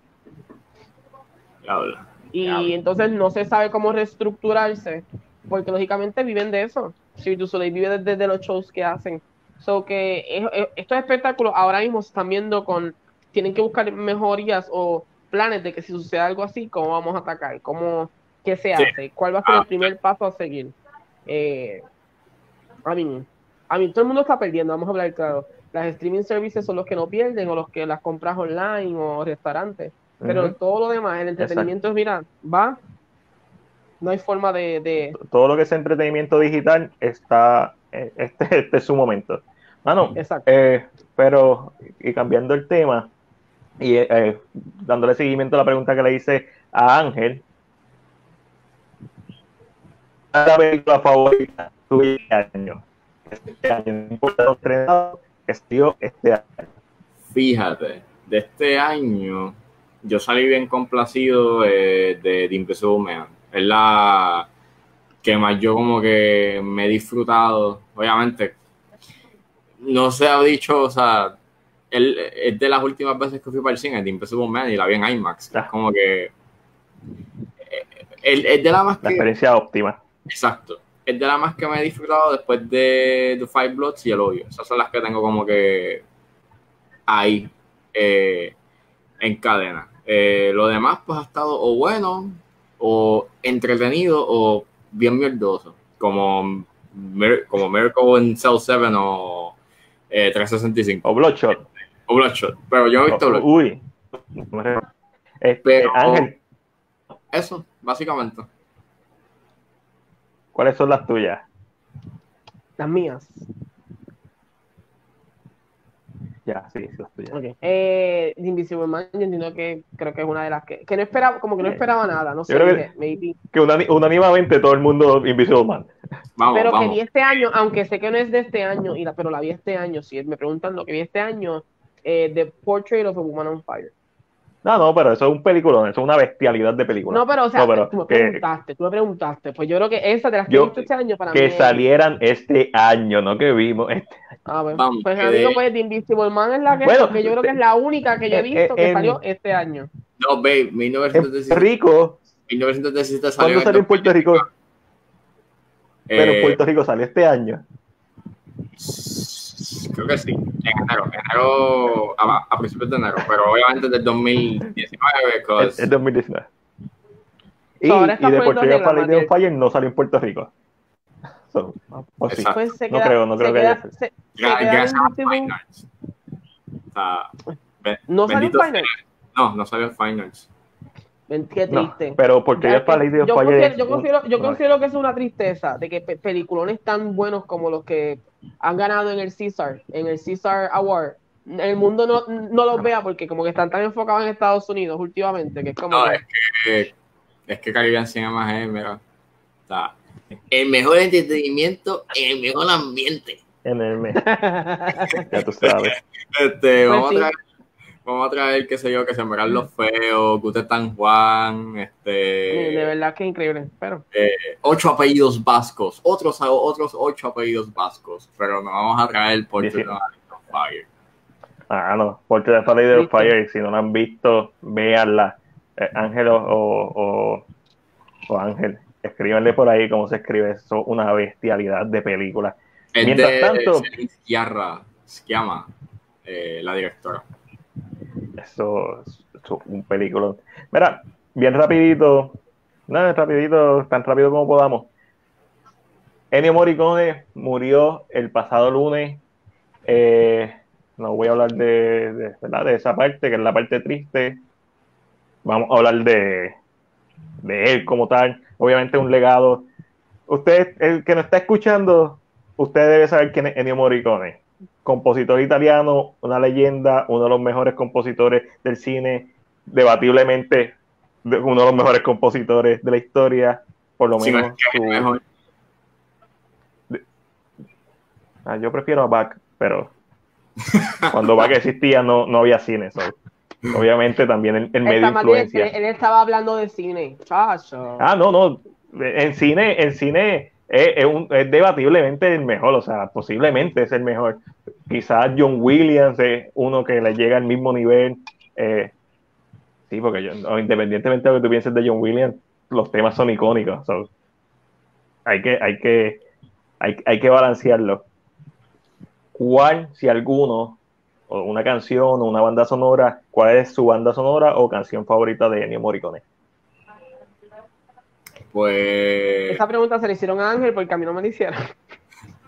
Pues para mí. pues para mí, esta es la mejor. La mejor canción que la. O sea, la mejor pieza que la ha hecho para mí es The Brass Film. Porque es este. Es de Once Upon a Time in America. Eh, quien no la haya visto, véala. Está bien demente. Eh, eh, me gusta mucho porque es un tema que abunda la nostalgia, o sea, es bien nostálgico. Eh, y creo que va muy a la par con esta. Si lo pones dentro del contexto de la muerte de Ennio Morricone, pues. o sea, cada vez, o sea, sabiendo lo que pasó y sabiendo de que él ya no está aquí, es como que es la canción de él. Es como que maybe él no la hizo con ese contexto de que puede ser, algún día me muero, esa es la canción que yo quiero que pongan, pero es la canción que uno recuerda lo que él hizo. O sea, como que that's, that's him. Además de The Ecstasy of Gold, que es de The Good, The and The Ugly. Eh, este, Gabriel's Oboe, eh, Oboe, que es de The.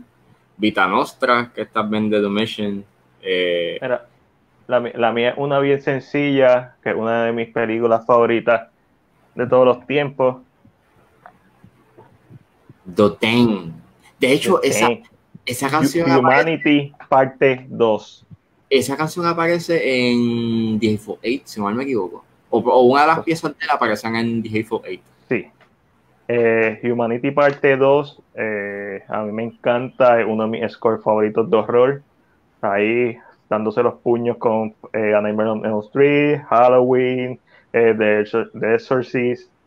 A mí me encanta este soundtrack de The Thing y, y, de uno de los soundtracks que demuestra la versatilidad de Ennio Morricone, porque si bien eh, él es conocido por el western, se hizo, explotó con el western, bueno, el tipo hacía yalos de, de Italia, hacía horror, hacía western, te podía, lo, que, lo que tú le pusieras al frente, él te lo iba a partir.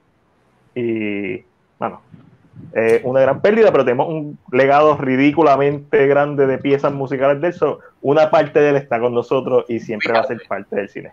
Haciendo una pregunta rápido, ¿qué momento de la banda, o sea, de, de cualquier pieza de Ennio Morricone como que te hizo puño? Esto está bien cabrón. Para mí, para mí, fue cuando salió The Hateful Eight, yo sabía que Ennio Morricone había hecho la música, pero a mí no me chocó hasta que yo cuando empieza a sonar el, intro eh, y estás viendo la cruz, obviamente el zoom out, y de repente la música va creciendo y tú, anda para el carajo, y de repente aparece el nombre de, de Ennio Morricone, es como que, carajo, esto está bien cabrón, esto está mega, uff. Este, me, pasó, me, pasó, me pasó cuando vi por primera vez The Hateful Eight, pero yo, yo la, ya yo sabía, a sabiendas, sabía que era una forma en que Tarantino le estaba rindiendo homenaje y, y, me impactó porque, diablo, esto está en la madre. Pero por esto es que es mi favorita de Tim y es porque esta fue la película que me hizo buscar quién diablo compuso esta música. ¿Qué, qué esto? Eh, ¿qué, qué, original? Qué, qué efectiva es la música de esta película? Es una película que se basa todo en la desconfianza, en, en el miedo de que otra, cualquier otra persona. So, es The Thing. Eh, y obviamente estoy hablando de hace más de 10 años que yo vi esta película por primera vez. Eh, película del 82. Yo no había nacido. So, cuando yo descubrí The Thing fue como que, que esto, y ahí descubrí a Ennio Morricone, y es como que, bueno. Eh, que por cierto, sí considero que uno de los mejores compositores no es. Eh, tampoco lo es Hans Zimmer, John Williams uno de mis compositores favoritos es el compositor que suele trabajar con Darren Aronofsky, que estoy buscando el nombre eh, porque siempre se olvida. Clint Mansell. Yo escucho cada vez que ponen el soundtrack de The Fountain en el cine, como es como que, bueno, especialmente ese soundtrack de The Fountain, está la madre. Pero, nada, Morico a mí el soundtrack de Requiem for a Dream está de manta. ah, no, es, es, esa canción es icónica. Eso, es una ridiculez de canción. Eso, es absurdo. esa canción es tan poderosa que tú se lo puedes poner a cualquier trailer y lo hace épico. Eso es como que. Requiem for a Dream. Ángel. So, Ángel omite esta sección. Yo omito en estos momentos esta sección porque, pues, como sabes, mi no sé.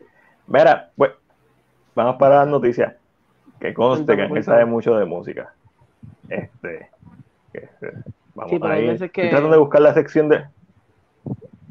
Y, esa, y de hecho, esa es la pregunta del día. ¿Cuál es tu soundtrack favorito del cine? Así que la gente que nos está escuchando, que comente.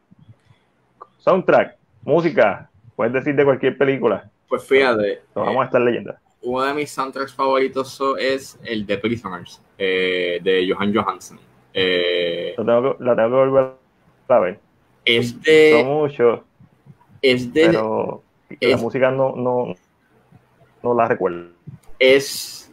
A mí me chocó mucho cuando vi Prisoners por primera vez porque yo. Yo pensaba que iba a ser una película como que eh, me iba a estar regular. Y en ese tiempo yo no había tenido contacto con Denis Villeneuve. Así que fue como que la primera vez que yo veo algo de, de, de, de Denis Villeneuve.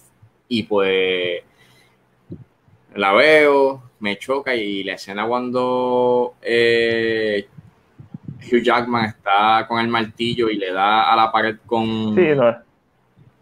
Empieza a sonar la pieza que es como la pieza más importante para mí, que es la de Educando Light Vision. Y es cuando es un es, es, como que complementa o es el es el tema principal para mí de la película porque es como que sombrío triste frío eh, se siente como medio organy o sea es como pero no es un órgano es como que I don't know eh, se siente bien frío cold y es este y el y que usa el mismo eh, el mismo pitch para casi todas las canciones pues como que le da este, este, sentido de uniformidad que no sé. O sea, yo, yo terminé bien enamorado de ese, de ese soundtrack, que es como que todas las canciones me gustan, son consistentes, extenso, como te digo, sombrío y frío, que es como que...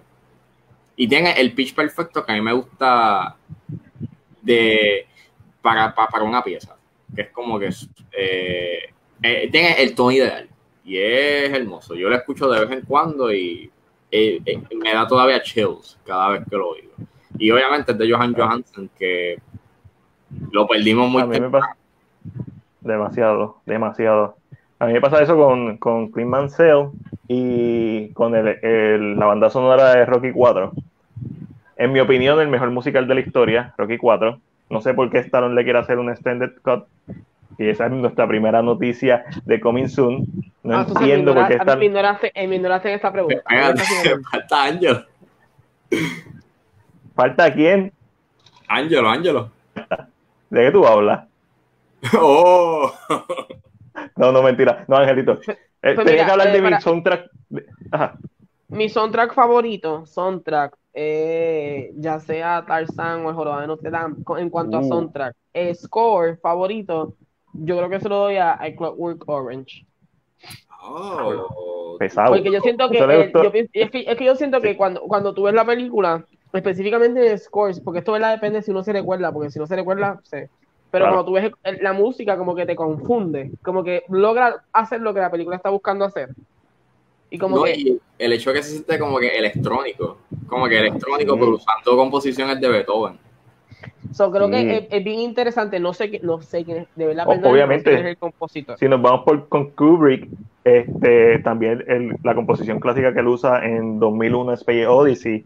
Es como que esa, es, la película la que básicamente vuelve a ser relevante esta composición. Eh, ustedes que tal vez conocen un poquito más de esto. ¿Él siempre usaba el mismo compositor o él cambiaba sus compositores? No, él, cogía música ya hecha y, y música original. Él era mucho like licensed, o sea, como que en, música clásica.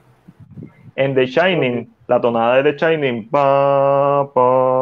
es una tonada, eh, es parte de una composición original, pero esa tonada es de otra canción y esa parte de la, de la, de la canción se le conoce como la tonada de la muerte. Dicey Ray. Exactamente. Y es, es, como que nada más el hecho de que usaran de una composición clásica, la metieran en The Shining, que es con lo que abre la película, es como que tú sabes a lo que tú vas. Este, este director, y obviamente yo sé que es el director favorito de, de Ángel, pero Kubrick es como que no, y la simetría, porque él, él jugaba mucho con, con Vince Metrico y... Kubrick es el papá. Para mí, Kurosawa y Kubrick son los papás y de ahí nacieron los demás. Pues mira, el, encontré aquí, ¿verdad? Buscando tal vez, just because el compositor de Clockwork Orange es Wendy Carlos. Y también compuso un poquito para The Shining. Pero como dicen, ya Kubrick tiene una idea de lo que quería, so él tiene que componer por encima de, de tal vez, o de, la, de lo que ya él quería. Tarantino también hace eso. Tarantino siempre ha dicho que él usa música para encontrar el, el ritmo narrativo, el flow de sus películas.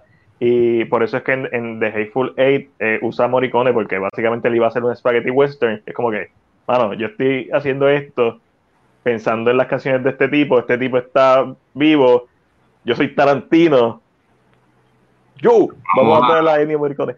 vamos, a traer a la leyenda. Bueno, y, y qué bueno, porque se ganó, se ganó el Oscar, si no, si no más recuerdo, se ganó el Oscar. Sí, se ganó el Oscar después, que se lo debían hace rato. Le dieron un Oscar ah, por O sea, como que. Sí, eso es, ese fue eh, eh, igual, igual que Leonardo DiCaprio con The Revenant, porque eh, pues, se lo por trayectoria. Sí, porque se lo debían. Ahora es claro. Yo pienso de que si, si, no le hubiesen dado el Oscar a DiCaprio, maybe no estuviésemos como estamos ahora eh, en tiempos actuales, o sea, no hubiese pandemia, no hubiesen temblores, o sea, yo pienso que darle el Oscar a DiCaprio, se, hubo un desbalance pues, pues, No, exacto. El, el, Oscar de DiCaprio debía ser póstumo, es lo que estás queriendo decir. Exacto, porque así mantenías el balance del universo y así no estamos como estamos ahora mismo. Estamos matando a. Definitivo. Pero por lo menos ya, ya DiCaprio y Brad Pitt se ganaron un Oscar. So, Estoy de acuerdo con, con, con, José. El soundtrack de, de, Daft, de Daft Punk de Tron Legacy Sí, está súper. Y vamos a hablar un poquito de, de, Tron ya mismo, porque ahora sí vamos para Coming Soon, donde hablamos sobre las películas y noticias de películas, cine, televisión, bla, bla. Lo que está pasando en el mundo. Eh, vamos a estar hablando de. ¿Verdad? Que podremos disfrutar de My Hero Academia, Heroes Rising, va a estar desde el, desde el 14, 15, 18, no va a estar el 17, en los siguientes cines, Caribbean Cinema, eh, Plata Guaynabo,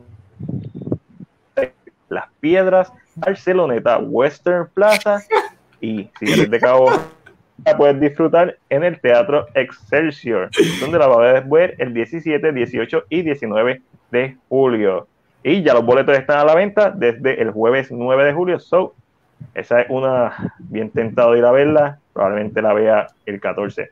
Yo no he visto nada de más eh, paso. Bueno, yo sí. pero mira, no, no has visto nada de My Hero Academia, ni hemos visto mucho cine gracias al COVID, ¿verdad? Y el COVID se ha llevado muchas víctimas este año, especialmente en el cine. Víctimas del COVID. Y estoy hablando de víctimas cinematográficas me refiero a Candyman. Va a seguir estrenando este año, pero la movieron 16 de Forever Personal. Madre, te estás, cortando, más te estoy como perdiendo y no sé qué me estás diciendo. Vuelve de nuevo. Sé que estás hablando de Candyman, pero la fecha se cortó. No me escuchan. Ahora me escuchan, ¿verdad? Ahora sí. No sé. No tengo ni idea. Mira, Candyman. Ahora estrena octubre 16 de este año.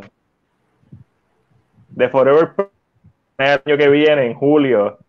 Y Halloween Kills, que es la única que me dolió realmente. Ahora a estrenar el año que viene, en octubre 6, si no me equivoco, del año que viene. Fíjate, Candyman. Pero. Me, dolió un chinchín porque se ve que va a estar buena. O sea. Eh, le tengo fe. a, mí, le tengo fe. Yo sé que es producida, yo sé que es producida por Jordan Peele y eso es lo que no me da fe de la película. Todavía ah. Jordan Peele a mí no me convence. So, entonces no, no, te gustó, no te preocupa, a mí no me gustó mucho por el final. El final yo lo encontré como bien. El final, sí, no, el final. sí, el final. Para mí, sí.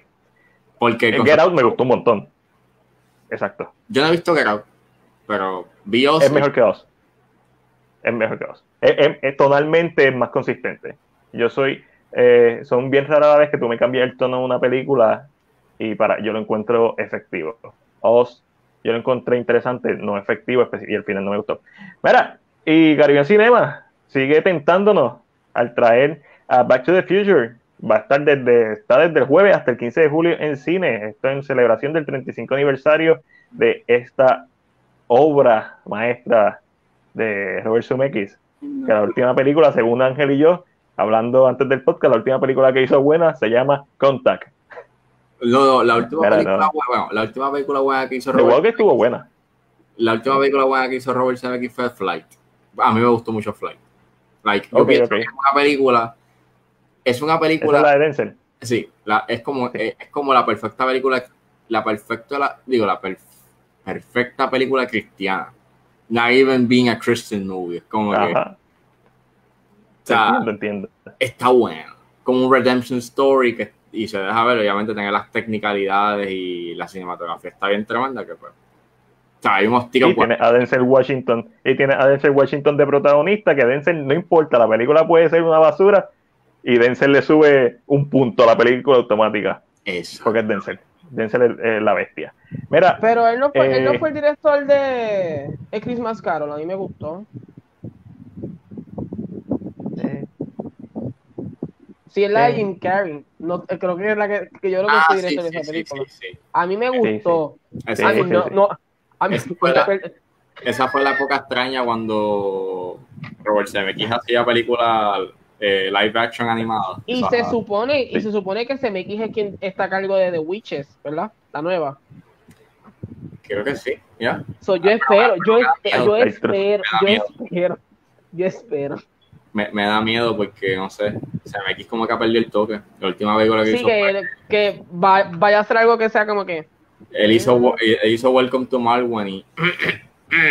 ah, no la he visto, la quería ver, los trailers me gustaron. ahora me acabas de quitar las ganas de verla. Y a Light, y a Light yo salí bien, bien decepcionado, como que, wow, CMX, ¿qué pasó aquí? O sea, no sé. No, no todas pueden ser hit.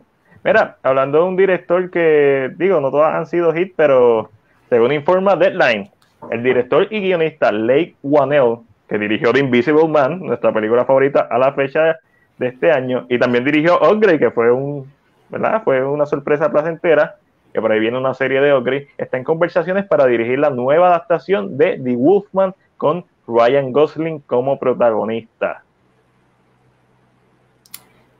Cool. Estaría cool. Si tiene algún texto, si hay algún mensaje o algún tema que quiera aplicar dentro de como hizo con The Invisible Man, pues tiene una fórmula bien buena. si es el exacto, si le encuentra un ángulo moderno e interesante con algo que decir, eso es lo que hace que funcione Invisible Man. Mano, coge, coge todos los Universal Monsters. Toma todos. Toma Drácula, Invisible Man, toma, toma de Mommy. Vuelvan a hacer. Nadie vio la película de Tom Cruise. Nadie la vio. Más que Tom Cruise. Y yo que la fui a ver en el cine. Y, yo que la fui a ver en el cine. Yo, este, la fui a ver por Sofía Boutella. No, eso, a mí me encanta Sofía. Y supuestamente hay un rumor que ella está en el Snyder Cut, pero son rumores, son rumores. No voy a, Ángel, tú no sabes lo mucho que yo no hablo de la Snyder Cut.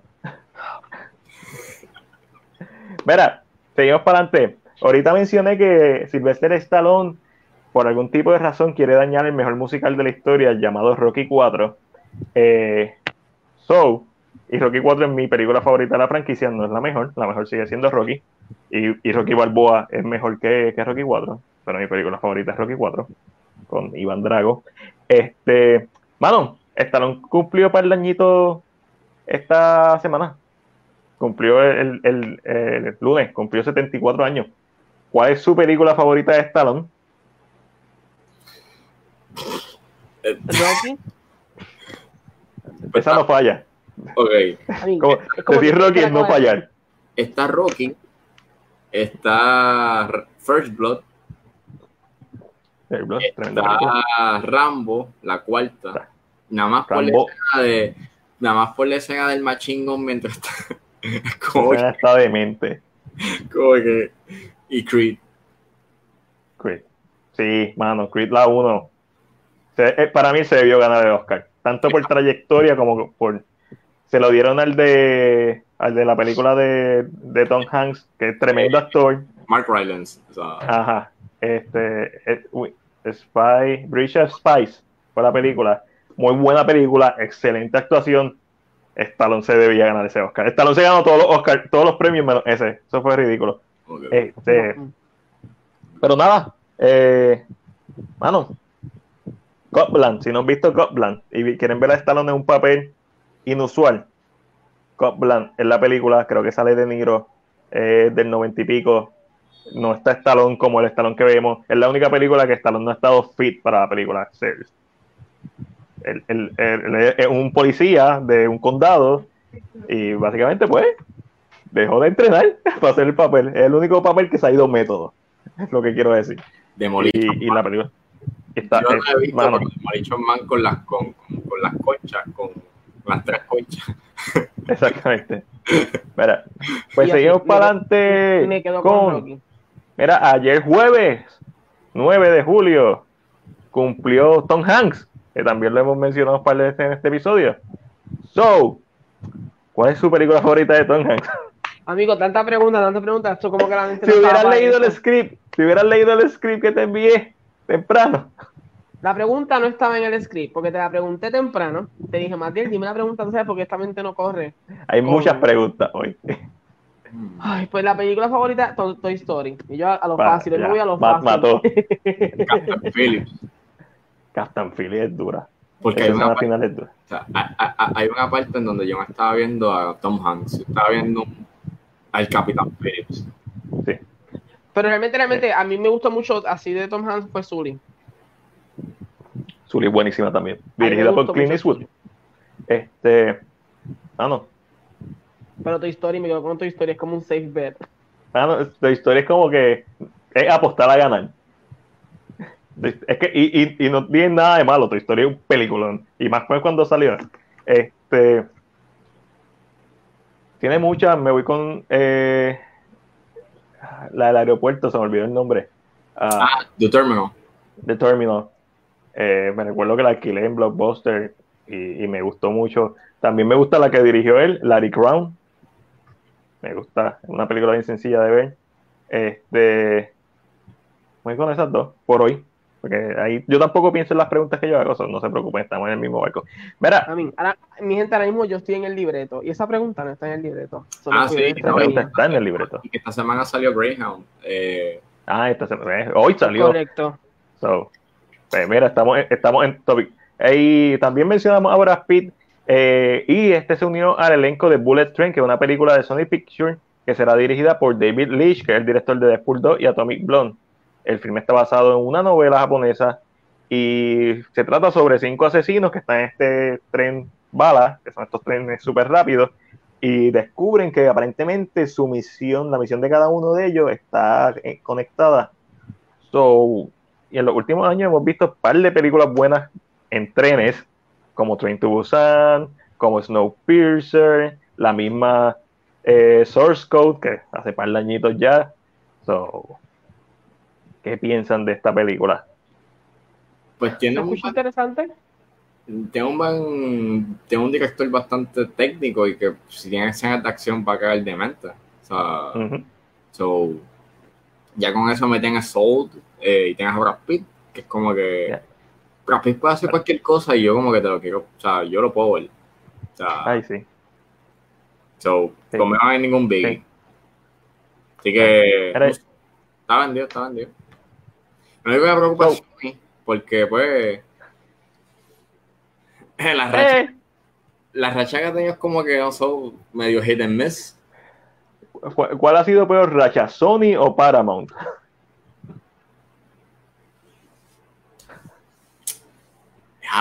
Paramount pegó con, con Sonic the Hedgehog. Te la doy. Con Bumblebee.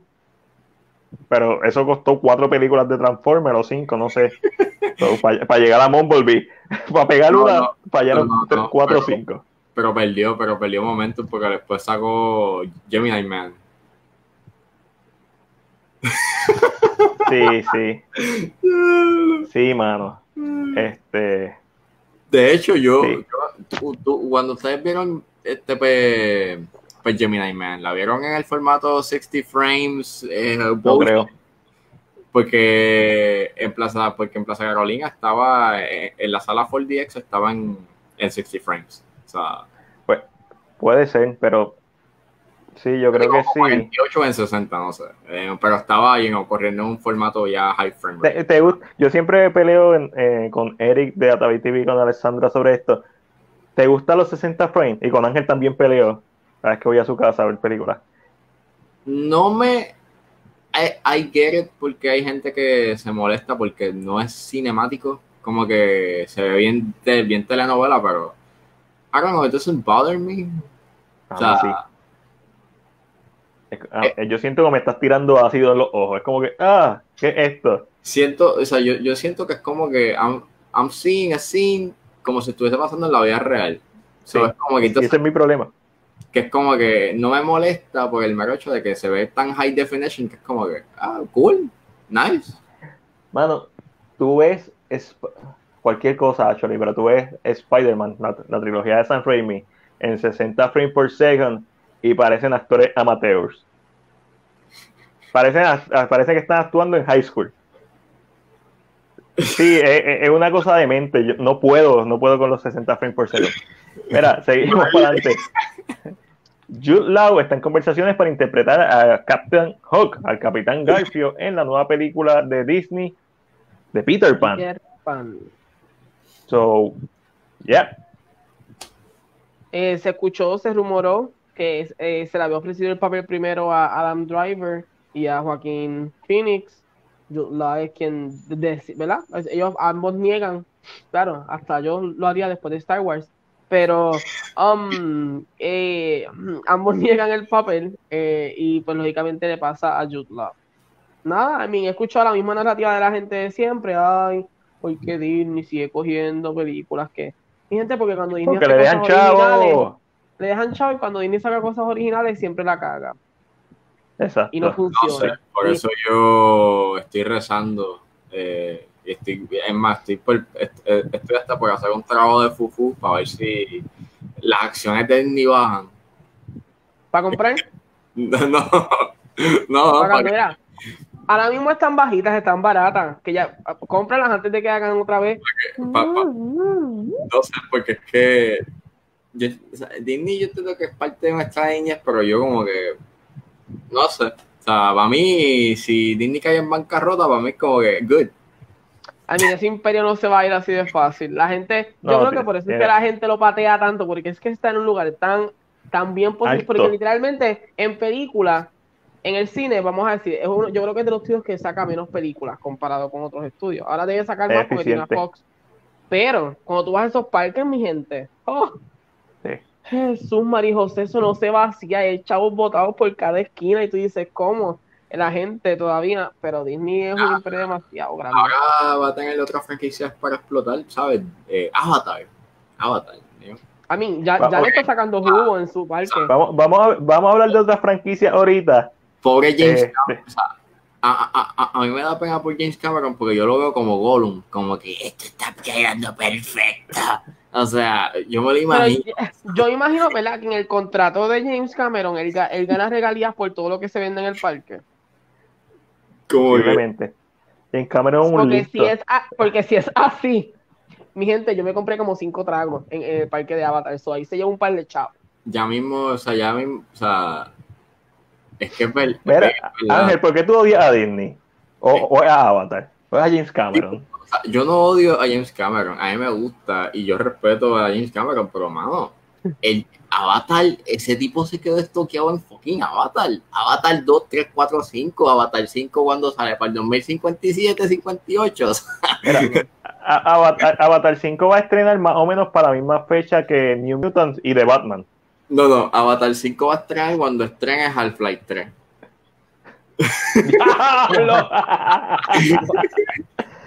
Ahí nos fuimos un poquito video game. Para que no sepa lo que, lo que Ángel está diciendo. Estamos hablando de video game, Half-Life. Duro. Este... A ver, pues no sé, vamos a ver. chavos, tiene ahora mismo. a, mí me da miedo, tranquilo. a mí me da miedo porque el mero hecho de que es como que James Cameron te ven Avatar fue un fenómeno, pero vamos, vamos a ser honestos. Nosotros, nosotros nos recordamos de Avatar. ¿Hay algo destacable en Avatar además del CGI? No. Yo recuerdo que Avatar era Dance with the Wolf. Que tenía Sigourney Weaver. Eso es destacable. Exacto. So es como que. Bueno, bueno, bueno. No puedo, no, puedo, negar que recientemente, no recientemente, pero antes de la pandemia, estuve en, en Animal Kingdom y me monté en la en, su, en la máquina. eso, está, eso está ahí inapalpable. Porque vi un avatar en tamaño real, eso no se me olvida. Eh, pero, I mean, yo entiendo que él, él, él, como que se fue a jugar safe. Dijo, me voy aquí. Sí, pero y, y, aunque teniendo tanto talento para hacer otras cosas.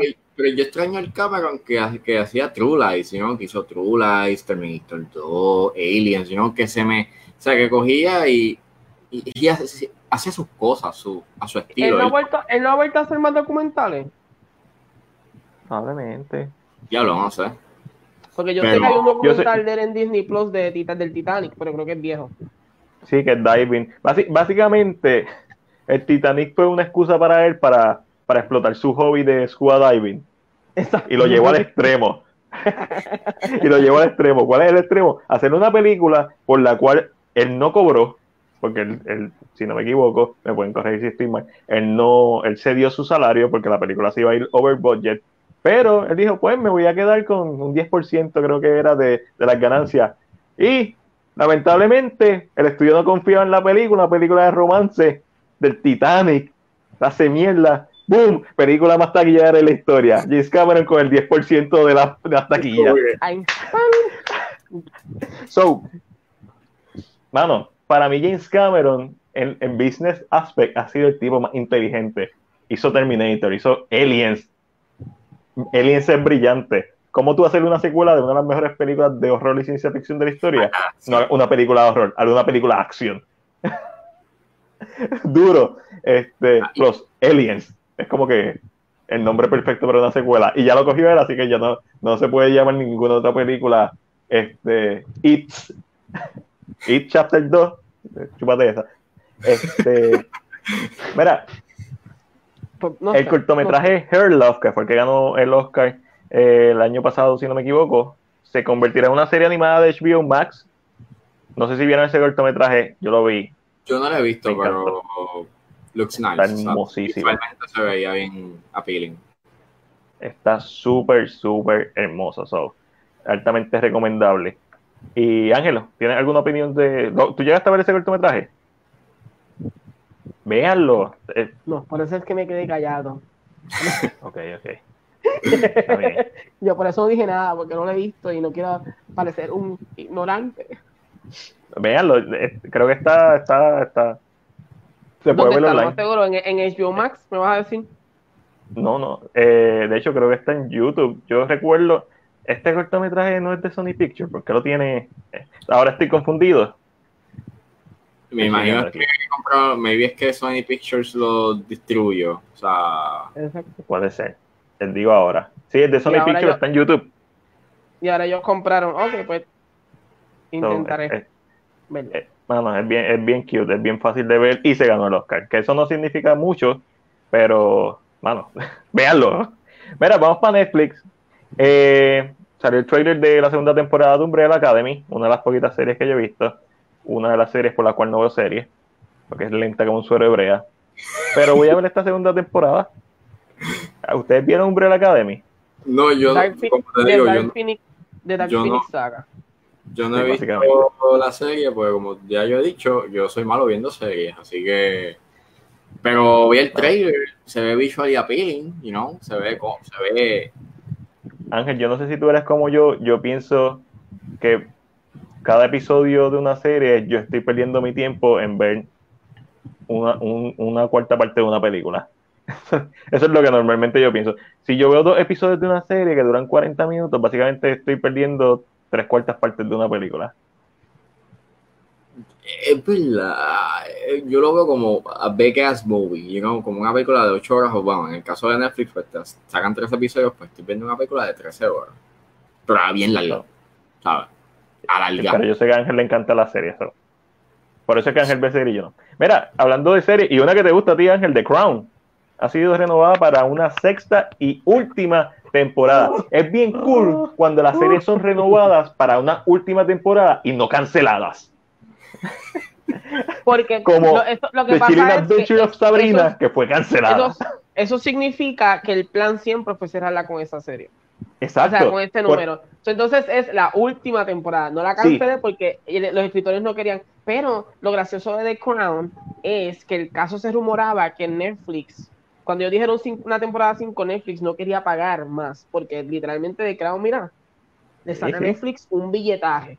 Eh, y supuestamente el rumor siempre fue que ellos no podían pagar más eh, por la serie porque le estaba haciendo, iba a ser un hoyo. Pero en las escrituras, viendo cómo estaban escribiendo, al parecer se dieron cuenta de que como va a ser una película con Kristen Stewart de Diana, dijeron, no, no, no, tenemos que aprovecharnos del momentum, vamos para la Season 6, y ahí está.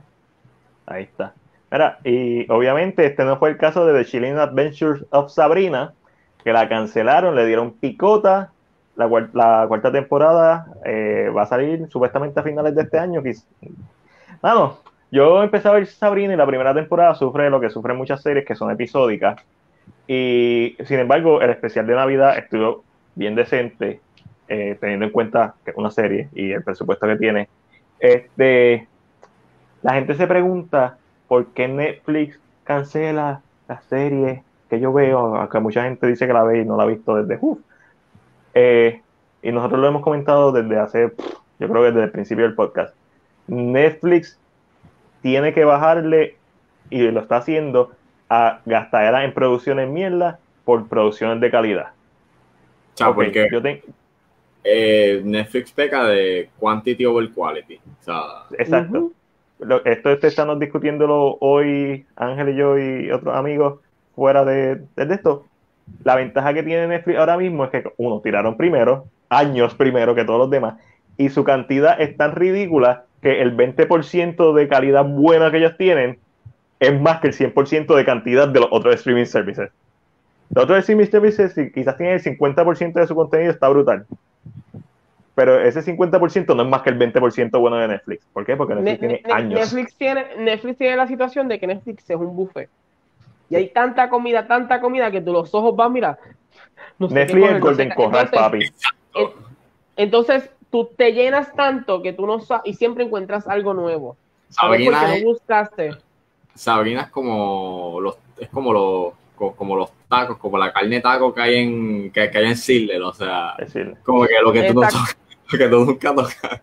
Entonces, lo que Sabrina funciona porque tiene mucho o porque literalmente es está muy basado en lo que es CW. es una serie de CW trabajada por Netflix, por decirlo así. Y muchos fanáticos de este tipo de serie, de esta serie que son, todas son grabadas en Vancouver, no sé, porque me parece que en Vancouver está la, de maravilla. Eh, y, y, yo creo que muchos de los fanáticos de Sabrina se movieron a base de ese mismo estilo como el estilo de Charm en la, la nueva mm. versión, en lo que es Riverdale, este tipo de series juveniles de ahora. Eh, pero sí, la gente siempre está con esta idea de que porque Netflix, Netflix tiene demasiado, demasiado filler, demasiado. Eh, entiendo por qué razón está así, entiendo por qué hay tanto filler en la plataforma, porque lógicamente le llena los ojos al público. el público nunca se cansa de buscar, eh, por decirlo de esta manera, pero Netflix, siempre ha estado un paso adelante de todas las demás compañías. Empezando porque fue Netflix, la primera. Netflix tiene a su favor una cosa que no tienen los demás: la internacionalidad. Netflix es, es comparado con otros, es completamente internacional. Eh, y claro, cuando tú vas a Argentina, si prendes tu laptop y coges internet, el Netflix cambia a lo que esté programado para allá. Cuando vas a Europa pasa lo mismo. Cuando vas a China, ves lo que esté programado para. ¿Y qué sucede? La venta de derechos de películas. Ejemplo, tú entras a un Netflix en España y tal vez películas como Harry Potter, que normalmente no estaban en un streaming service en Estados Unidos, se encuentran en Netflix. ¿Por qué? Porque ellos tienen sus derechos. So, la gente dice ah, que Netflix se va a caer, que Netflix va a perder. Yo entiendo que no va a pasar.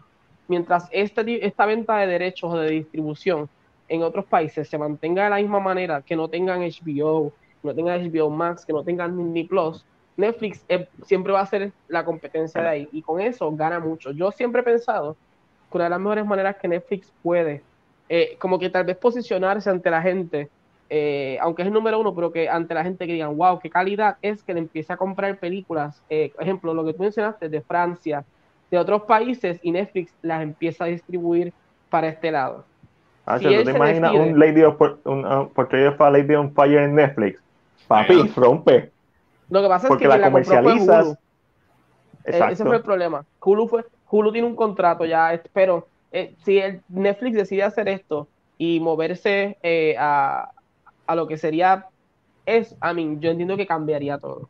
Netflix se movió a anime, que es una buena movida, este, pero sí, yo pienso que Netflix también se debe mover a más independiente y fine arts, además de su contenido, comercial, porque sabemos que ellos, y se ha dicho mil veces en el podcast, Netflix se está moviendo a prestigio. ¿Por qué? Porque ya Disney tiene prestigio, ya eh, Paramount, ya todos Fox, ya todos los demás tenían prestigio. Netflix empieza a hacer películas a traer a Brad Pitt, traer a gente que le da prestigio a su plataforma. Cuando tú tienes una película de Martin Scorsese en Netflix que fue nominada, cuando el año anterior también tuviste otra película que fue nominada, estás buscando prestigio. ¿Por qué? Porque Netflix sabía, Netflix siempre estuvo un paso adelante, Netflix hizo streaming, pero no tenía prestigio, todos los demás tenían prestigio, pero no tenían streaming services. Ahora todo el mundo tiene streaming services, Netflix, tú vas a ver que va a empezar a cancelar muchas producciones porque tienen ese dinero, enfocarlo de manera eficiente para atraer actores grandes, público grande, eh, directores, guionistas, traer talento. Yo creo que eso fue lo que pasó. Le quitaron el presupuesto a Sabrina y se lo dieron a The Crown. Probablemente. Probablemente. Porque no, dijeron, The Crown nos trae Emmys. Sabrina no nos trae nada. Decidan cuál de los dos se van a quedar. Mira, y tras que, y tras que eso tiene a los Russo Brothers haciendo Extraction 2, que ya, dice, ya dijeron que, van que ya está el guion, lo están trabajando. obviamente, tú, es, es, tan obvio para mí. Estamos metiendo chavos donde lo tenemos que meter. Eh, mano, la Chris Hemsworth es chavo. Y esa película dio en el blanco porque salió en la pandemia. Es como que la primera película grande de la pandemia, Extraction. Ah, diablo, sí, Extraction. Otra película que. que salió este año. no, wow, este año. Esto no era el año pasado. No. Bueno, eh, Joe Russo dijo que estaba escribiendo el libreto para Extraction 2 y quería que fuera mejor, eh, tanto emocionalmente como en las escenas de acciones a mí me encantó la toma continua de Destruction. Me parece un ejercicio bien hecho de cine. Este, yo, eh, yo creo que esa es la toma que vende la película, porque la película al final del día es una película más de. Es un round pero es que esa escena quedó tan bien hecha que es como que, uh, okay. hay, hay, que dársela. Y, que las escenas de acción están bien hechas, es como que I was, sí. estaba bien entretenida, Es súper fun. Mira, y terminamos con otra que fue renovada, no como Sabrina. The Last Kingdom ha sido renovada para una quinta temporada. Esa es la de Vikingo, si no me equivoco. Mira, y tenemos aquí. Hay, hay un par de rumores que quiero conversarlos con ustedes. Ah, ya empezamos. Son rumores, son rumores. Mencionaron ahorita a Tron. Hay un rumor de que Disney está planeando una tercera entrega de Tron con Jared Leto como protagonista y aparentemente Jared Leto también compartió algo de Tron, so está echando chispa a ese rumor, ¿será cierto? ¿Les gustaría ver una tercera entrega de Tron? Yo les tengo una pregunta. ¿Ustedes se acuerdan algo de Tron? Díganme algo de... Legacy. Era un juego, ¿right? De, ¿No? ¿Era un juego que tú... ¿no? ¿De la original? No. De, la historia, algo. Eh, que el tipo, lo, lo que dijeron el lado. pero yo sé por qué lo está haciendo Disney. yo sé por qué lo está haciendo Disney. Básicamente yo, yo te estoy diciendo, yo no me recuerdo del Viejo Testamento, yo me recuerdo del Nuevo Testamento. O sea, eh, ¿cómo ponerlo? Yo creo que el gran problema que siempre tuvo Trump fue que Trump fue un visual marvel. La primera fue un, fue un, un técnico achievement porque es un CGI, porque usa mucho el CGI, obviamente estaba en su eh, fase prematura, pero lo, lo hizo. Y Tron Legacy, pues es como que este visual showcase de tremendos efectos especiales, la música que está bien demente, pero anda. O sea. Y Olivia Wilde. Y, pero, pero, este, el problema es que su historia, pues tiene un buen concepto, pero entonces any, anything with it. Los personajes son bien vagos y son bien shallow, que es como que I don't care. Pero, si devuelven, si ponen a Joseph Kosinski de nuevo como el director, you vuelve otra vez a esta franquicia, pues por lo menos hay que darle crédito porque el tipo dio el visual flair, ¿sabes? Dio un flaircito visual. Falta el narrativo. Si me buscas a alguien, si buscas a alguien que te haga un buen guion o hace un buen guion respecto a este mundo, pues te la vendo. Y si trae a Daft Punk, si no trae a Daft Punk, pues en realidad no la haga. Yo siento que, eh, ¿verdad? Ustedes con mucho amor y piensan que el dinero está haciendo por necesidad de que haya una película muy buena. No, es que para el 2021 Magic Kingdom abre su atracción de Tron. So necesitamos que la ah, gente no tenga aquí, mira, presente y digan, yo me quiero montar una motora de esta. Sí, eh, claro, hace sentido. que eh, es, todo esto, esto es una máquina de negocio. Papi, sí, eh, Disney tira tres puños a la vez, no dos. Y ya porque decían que iba a haber una serie de Tron, pero la cancelaron. Entonces... Hay muchos rumores. Disney es como que toda esta nebula, hay rumores sobre series serie basadas en el universo de Alien. Y es como que toda esta nebula y todo es como que, diablo, sí, pero tienen tanto material, pero obviamente el cash flow no, es, infinito. Mira, les doy otro rumor. Aparentemente, esto es un rumor, eh, van a hacer un, un retcon de las secuelas de Star Wars, de la trilogía nueva, en el cual las van a borrar. Rumor. Y, ok, no sé si ustedes vieron Star Wars, creo que es Rebel, donde está la Choca, la Chocatana. La Choca En Star Wars existen las máquinas del tiempo. ustedes a lo mejor lo han visto el video en donde eh, ella está peleando contra Darth Vader y se cierra la pirámide, bla, bla, bla y básicamente el personaje se deja por muerto. Cuando sale otra season, o en el futuro, eh, hay un whatever, una máquina, y el tipo literalmente la salva de Darth Vader y Darth Vader se queda como que, ¿qué carajo pasó? Okay. so, en Star Wars, canónicamente, ya está, canónicamente, en el sí, canónicamente hay máquinas del tiempo. No hay muchas. Se sabe que hay por lo menos una. Y la teoría que está rondando, el rumor que está rondando, es que van a utilizar eso que ya está establecido, que es canon, para hacer un soft reboot al crear otra línea del tiempo y crear una nueva trilogía.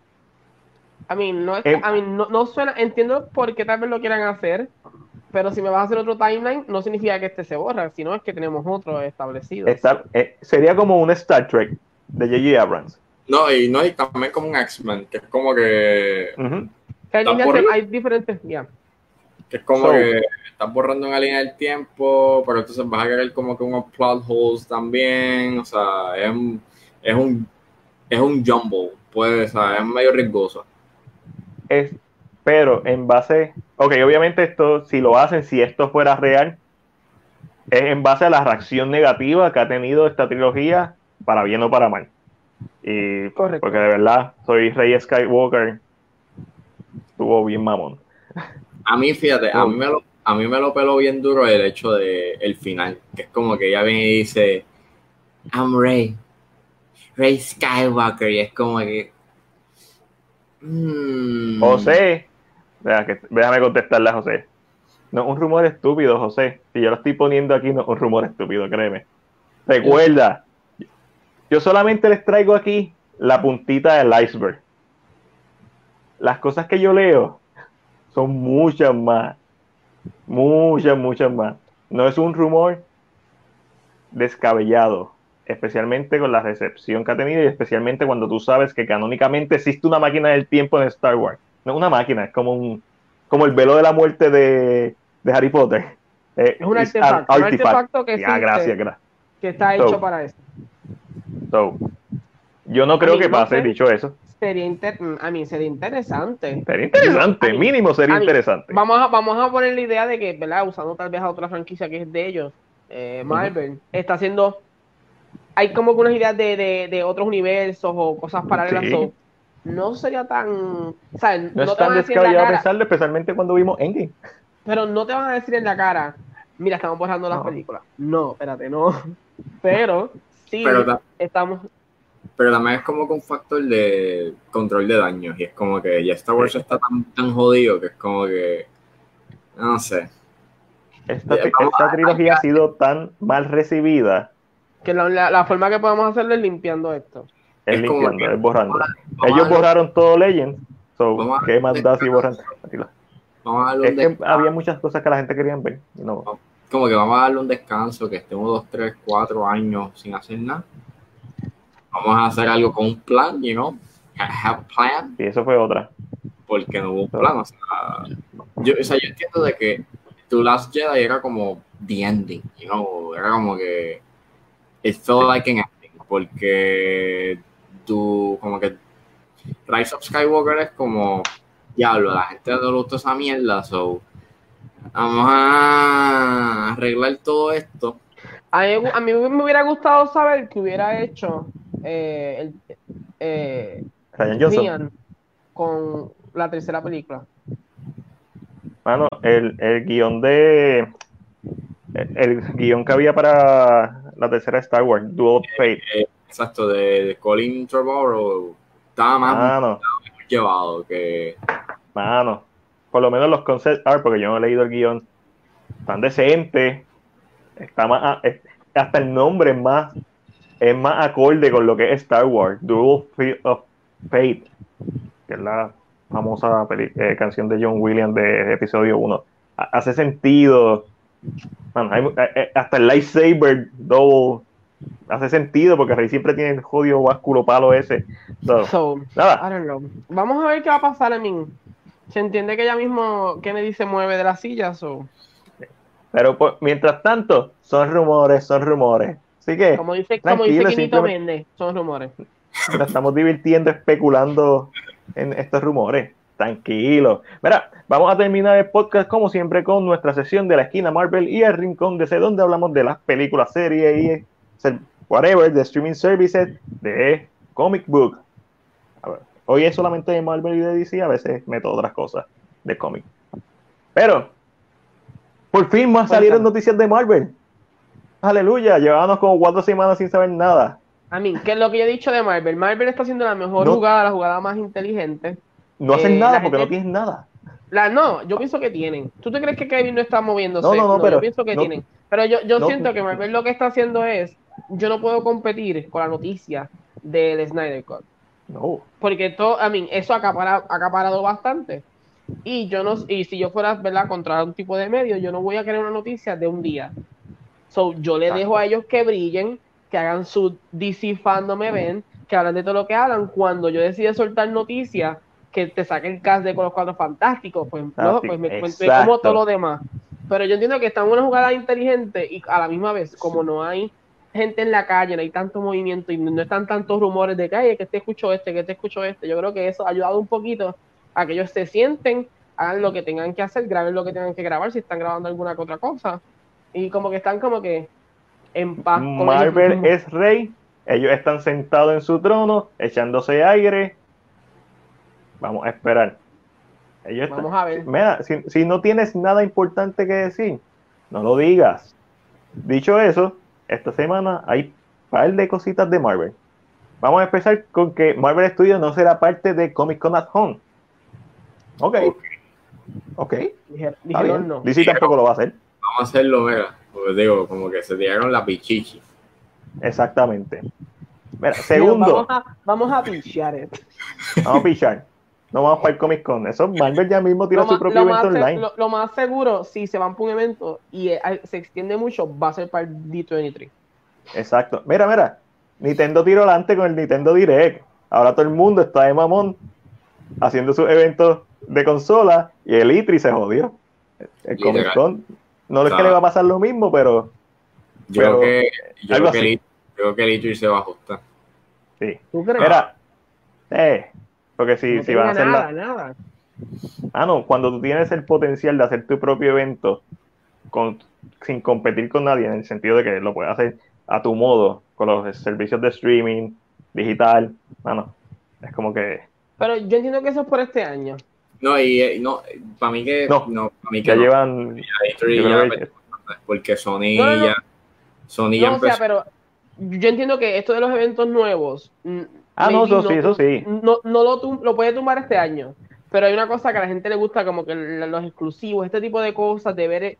Yo, yo creo que eso no va a cambiar, aunque estos eventos, ¿verdad? Se sigan haciendo. Lo que sí entiendo es que eh, deben tomar esta idea, y presentar sus juegos bien grandes en, una, en, un evento de juegos, pero que hagan secciones más pequeñas, donde tal vez te digan avances, te hablen un poquito de, de qué está pasando, o, o como que mantener al público en la conversación, porque así es más fácil, ah, no les está gustando esto, no les está gustando esto. Por lo menos yo creo que ya Literally ya se va a ajustar, porque ya desde estos últimos años ya Sony ya se había ido y está haciendo su, su, su sellos Play, conferencia. Su, propio evento. ya el Nintendo ya está haciendo ya sus directs, así que quien estaba eh, Xbox eh, y, y PC y Ubisoft y EA eran los que estaban ahí, pero y es triste porque es como que cuando uno decía E3, esto es como que uff, o sea, los Oscars de, de los videojuegos, básicamente. Pero ya se está viendo de que o se sabe antes porque hoy salió lo de Far Cry, que Ubisoft va, va, va, a decir que Far Cry 6 va a salir, so, como que... Ya sabemos. es como, loco, la noticia de Resident Evil 8, yo la sabía como, como dos semanas antes de que saliera y la publiqué en la, en la página cuando salieron los artes liqueados, 10 días antes de que le hicieran oficial y se atrevieron a decirme que eso no eran artes oficiales, que eso eran conceptos. Alguien me escribió, sabe, esta lo todo, esto sabe todo de, de Facebook. Y diez días después, pues, pues, mano, lo mismo arte. mismo diseño, mismo Nemesis. Y fue como ¿de verdad? Pues aparentemente mi información era mejor que la tuya. Eso es lo que yo le digo, la puntita. Yo solamente, mira, yo solamente la puntita. Para que se envicien. Yo le doy de la que envicia. Yo de la que envicia, no de la que enchula. Y continuando con nuestras noticias. Una de mis actrices favoritas de, de la nueva generación, Florence Pugh, famosa por Midsommar y Fighting with My Family, será la nueva Black Widow. Esto no es una noticia, Ángel. Yo no puedo decir que esto es una noticia. porque yo no puedo decir que esto es una, noticia? Porque tú me llevas diciendo casi un año que ella va a ser la nueva Black Widow. Angelito. pero el punto es que ahora como que es confirmado, por decirlo así. Pero se, sabía, se sabía que Yelena iba a convertirse. La pregunta es, ¿la gente aceptará a esta nueva cepa de, héroe? Yo la acepto. Con que yo la acepto es suficiente. Bueno, aceptamos a, eh, obviamente es, Spider-Man, Tom Holland, pero definitivamente se tiene que mover a eso, nuevos superhéroes, nueva, una nueva generación. No, se tiene que mover a en Spider-Man este es un Spider-Man nuevo, por decirlo en este caso. Eh, pero en el caso de que es, como que la segunda Black Widow, eh, si hay un segundo Iron Man o, Iron Heart o Iron Lad, a quien quiera aparecer. Este, o, Pepper Pop. O Pepper, eh, o el segundo. ¿Quién más tiene como una segunda versión ahora?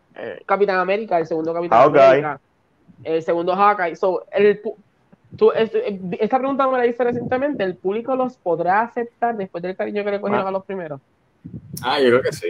Porque al final del día es como también en los cómics, es como que pues también esto sucede en los cómics. Esta es la que hay. Si no le yo lo que quiero ver es cuando Robert Downey Jr. se, se canse de hacer mierda, sin contar Sherlock Holmes 3, que no sabemos. Y, pero, y vuelva a y vuelva y haga un cambio bien brutal de un Tony Stark de otra realidad alternativa, cómo ese cine va a explotar. Eso es lo que yo quiero. Punto.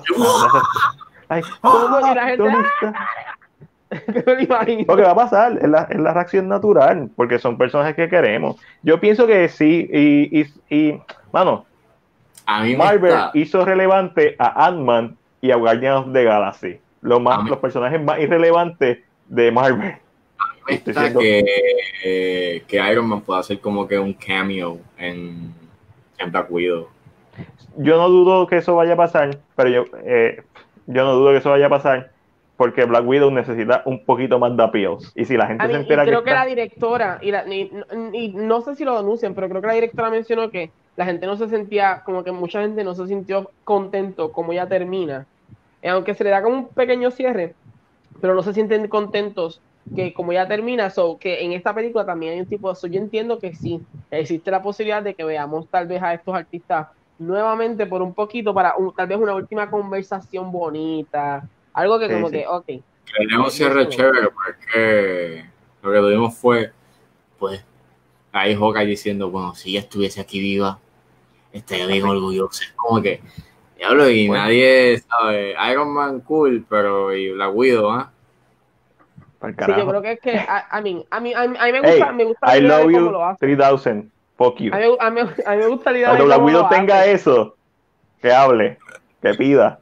yo considero que la idea de cómo lo hacen, que es como tan, tan secreto, tan. O sea, es como es ella? Como que me gusta. La pregunta, lo que yo me estoy cuestionando un poquito es cómo Yelena va a caer en línea para hacer, a mí, ¿la conoce New Fury? Esa es mi pregunta, ¿cómo ya eh. se establece en esa parte?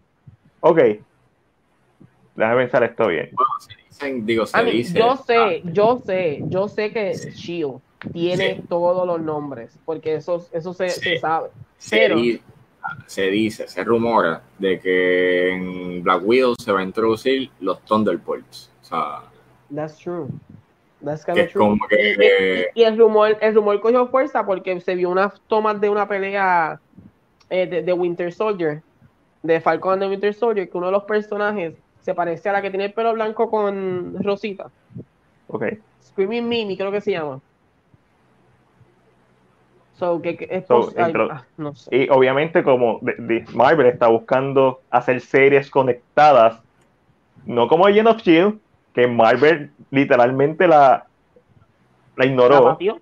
La patió. Mucho menos como... sí, para, para la serie sí. Y esto lo hemos hablado incontables veces. Pero no como las series de Netflix, que no son canónicas. Me da la impresión me da la impresión y, no hay quien me quite la cabeza que la serie va a cerrar con el, con el MCU. a mí no, de verdad no se me sale. Sí, sí, sí, con la batalla final. no presentando a nadie, pero están hablando mucha cosa eh, de, las películas. Están haciendo como links con la película que te dije recientemente. Uno de los episodios habla de Project Insight, que es el proyecto que mata de Winter Soldier.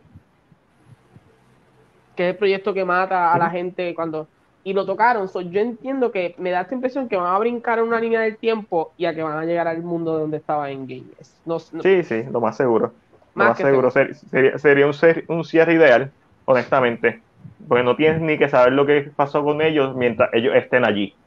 Porque haces, haces la vuelta del círculo. Empezaste como parte del, canon, porque literalmente Joss Whedon, el cara cabrón Joss Whedon, eh, y dirigió el primer episodio y lo escribió eso, el, el podcast pasado estaban hablando de, la, de las cosas de Josh Whedon. y Ángel dijo que tenía cara de cabrón. sería un buen cierre eh, volver a traerlo al, universo cinemático. Mira. y, y, y, sorry que te. Y, no, no, y, muchas veces, aunque puede ser que sí, puede ser que no. Pero mucha gente dice que el Coulson que muere no es el verdadero. Porque ahora mismo el que está en la serie no es el verdadero tampoco. Y por eso es que So, no sé, les contaré. Sigan viendo el podcast y cada día les voy a contar cómo va la serie.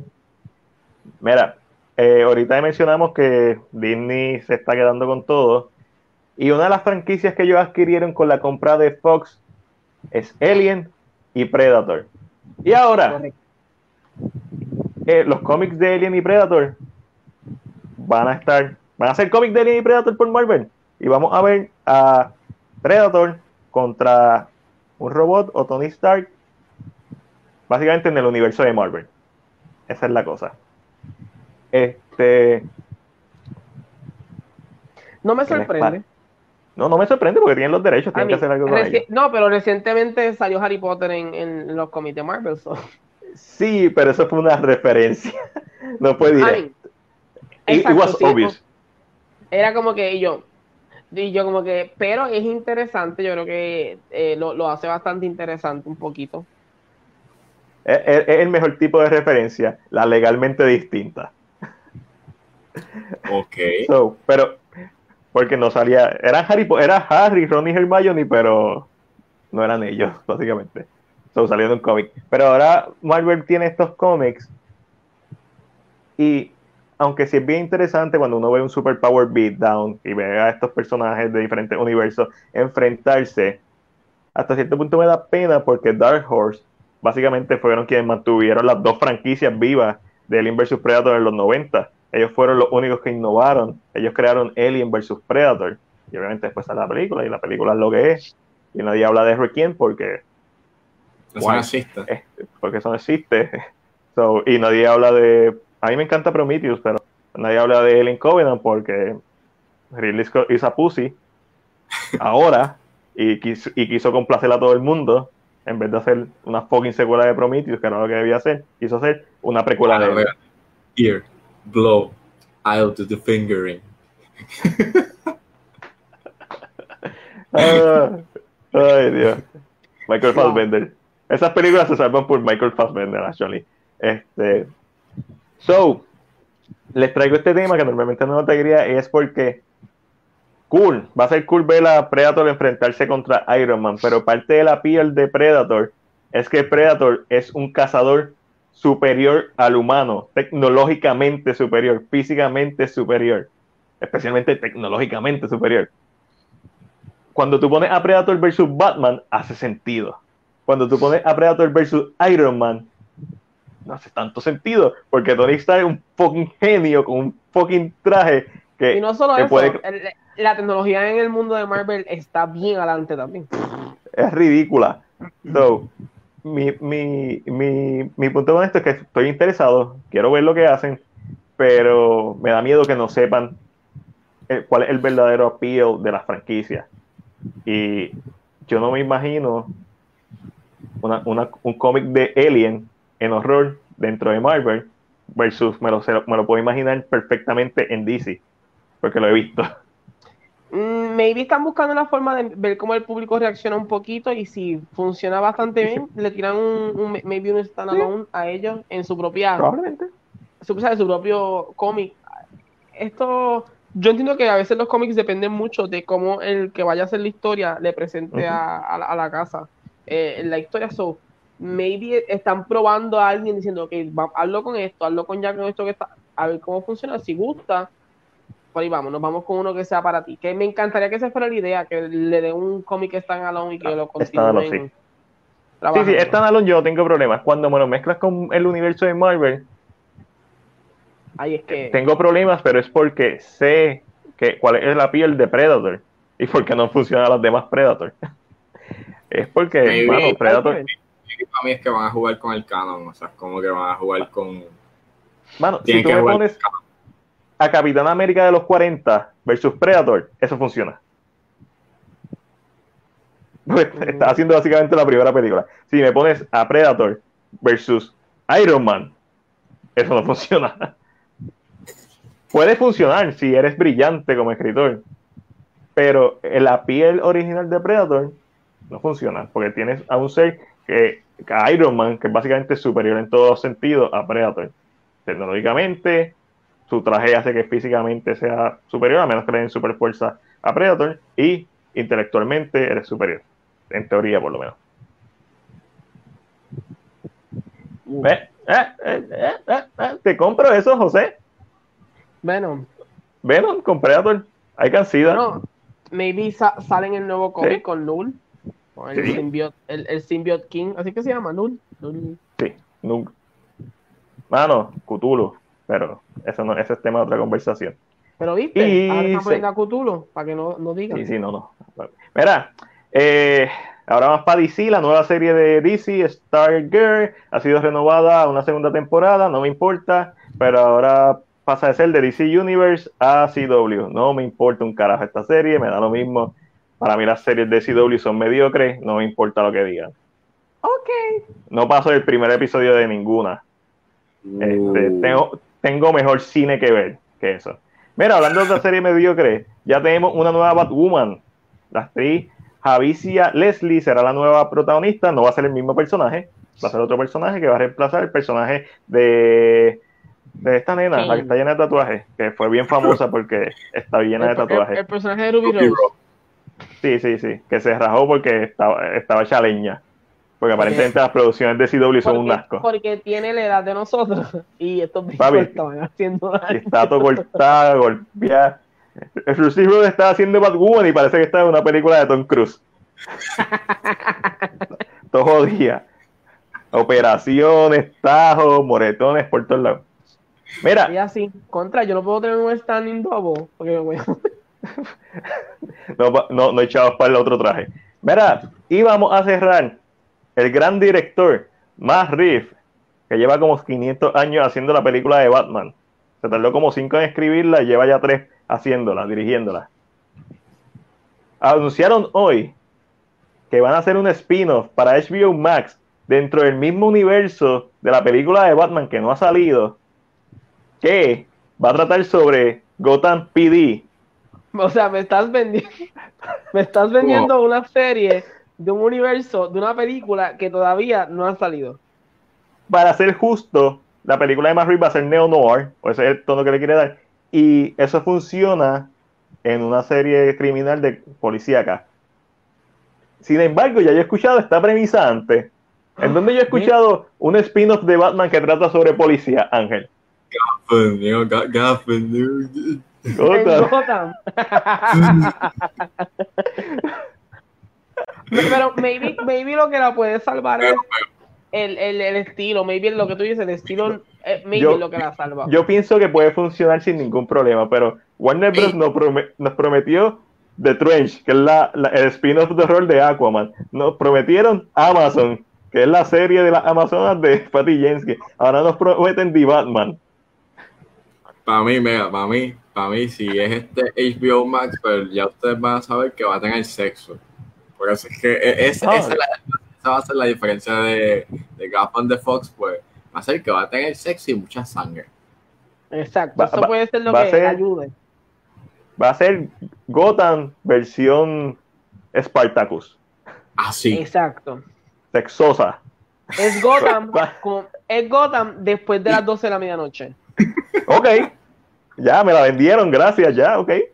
Bueno, hasta eh, ahora. Esta, ahora, esta serie va a ser. Pero ahora viene y te dicen, no, es una season nada más como Watchmen. Está bien. Esto es hasta, hasta cierto punto, si, si, es una, si una season, eso me motiva a mí más a ver con un principio, un medio, un final. Y eso, a veces, y eso es lo que yo quiero ver. Historia así. Ya ustedes van a ver que si va a ser un solo season, va a haber mucho mucho fuck, fuck, man, fuck, fuck. Fuck. Durísimo, sí. yo, yo, como que fuck, yo le estaba fuck diciendo Gordon, a Ángel. Fuck Gordon, what the fuck are you doing, Gordon? Fuck Gordon, what, what? con Samuel Jackson de protagonista, papi. no, con Ice Cube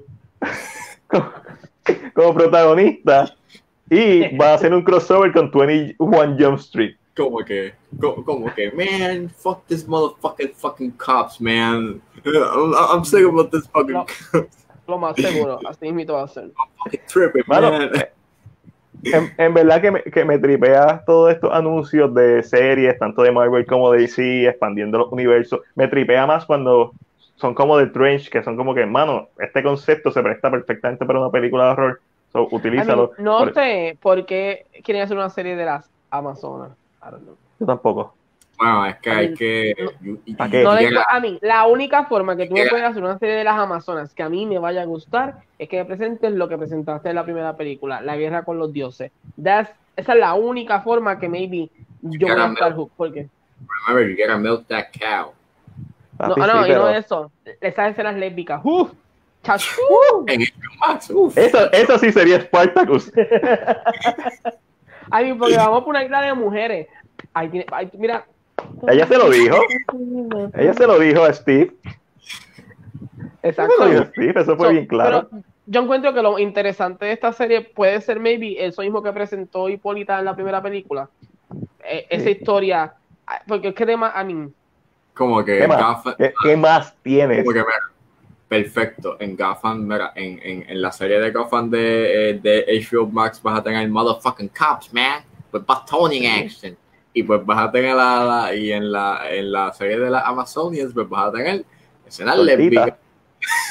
Y en The Trench, en The Trench vamos a ver escenas como The Shape of Water. Pero porque tú haces Para el que le guste. Para el que le guste ese tipo de cosas. Porque tú haces eso, Ángel. Porque nos va a tumbar el podcast, te lo he dicho. Deja de hablar de zoofilia. esa escena está vetada de este podcast. De este podcast no se habla de esa. Este podcast no se habla de D-Max 2. Esa película no existe. Son los D-Max, eso no existe. No se habla de The Mommy. Tampoco existe. La de Tom Cruise, la de, la de Brendan Fraser sí existe. Y, y, no se habla de, de esa escena de Shape of Water. Esa escena. I mean, porque es que The Trench, que tú, I mean, I don't know. I mean, es, la, es, la, es la mejor parte de Aquaman. The, Shape of Water trata sobre una mujer que, o sea, like in a nutshell, trata sobre una mujer sorda, sordomuda que se masturba todos los días y que encuentra. Yo creo que se enamora un pescado. Esta, eh, pues, y si The Trench es igual. We never ¿Usted know. Se imagina un, ¿Ustedes se imaginan un crossover entre, entre The Shape of Water y Finding Nemo?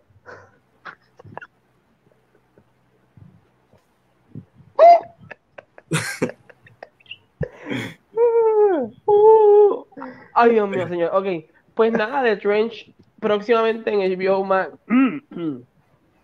Entre HBO Max, te damos lo que necesitas.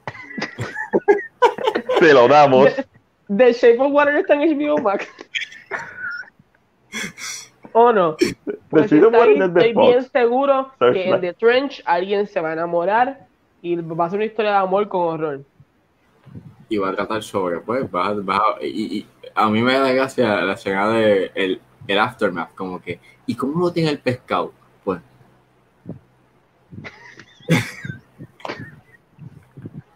o maybe tiene escenas como de Lighthouse. Who knows? Who knows? Oh, The Lighthouse. Pastrami, oh. esa, esa, Papi. Papi. Yo, yo, yo, esa escena yo sentí que la olí. ¿Usted alguna vez ha olido una escena? Esa escena yo sentí que la olí ahí. ¿Tú, ¿Tú, sentiste que fuiste al cine y estabas en una película 4D? Me daba, me, papi. me daba el olor a, eh, a, a la emulsión Scott. Sí. a las pastillas McQueen. Papi, un, un abacalao. Uno de abacalao ahí, pero intenso. Ay, mira, señor. Mira, no. Eh, Ay, Padre Señor. Mira, yo, yo, yo, creo que es la hora lo que nos ha puesto a hablar de esta forma. Y, una, y siempre eso pasa que una parte uno dice iPhone y la otra hace. No hay, nada mejor. O sea, bueno, para en el caso de, de Robert Pattinson, pues en ese caso para él no había nada mejor que comer bacalao. ¿no? Ah, no, Aunque claro. bacalao. Hey, toda gran victoria requiere una gran pérdida. y con eso terminamos esta edición número 45 de CinePR presenta el resumen de la semana.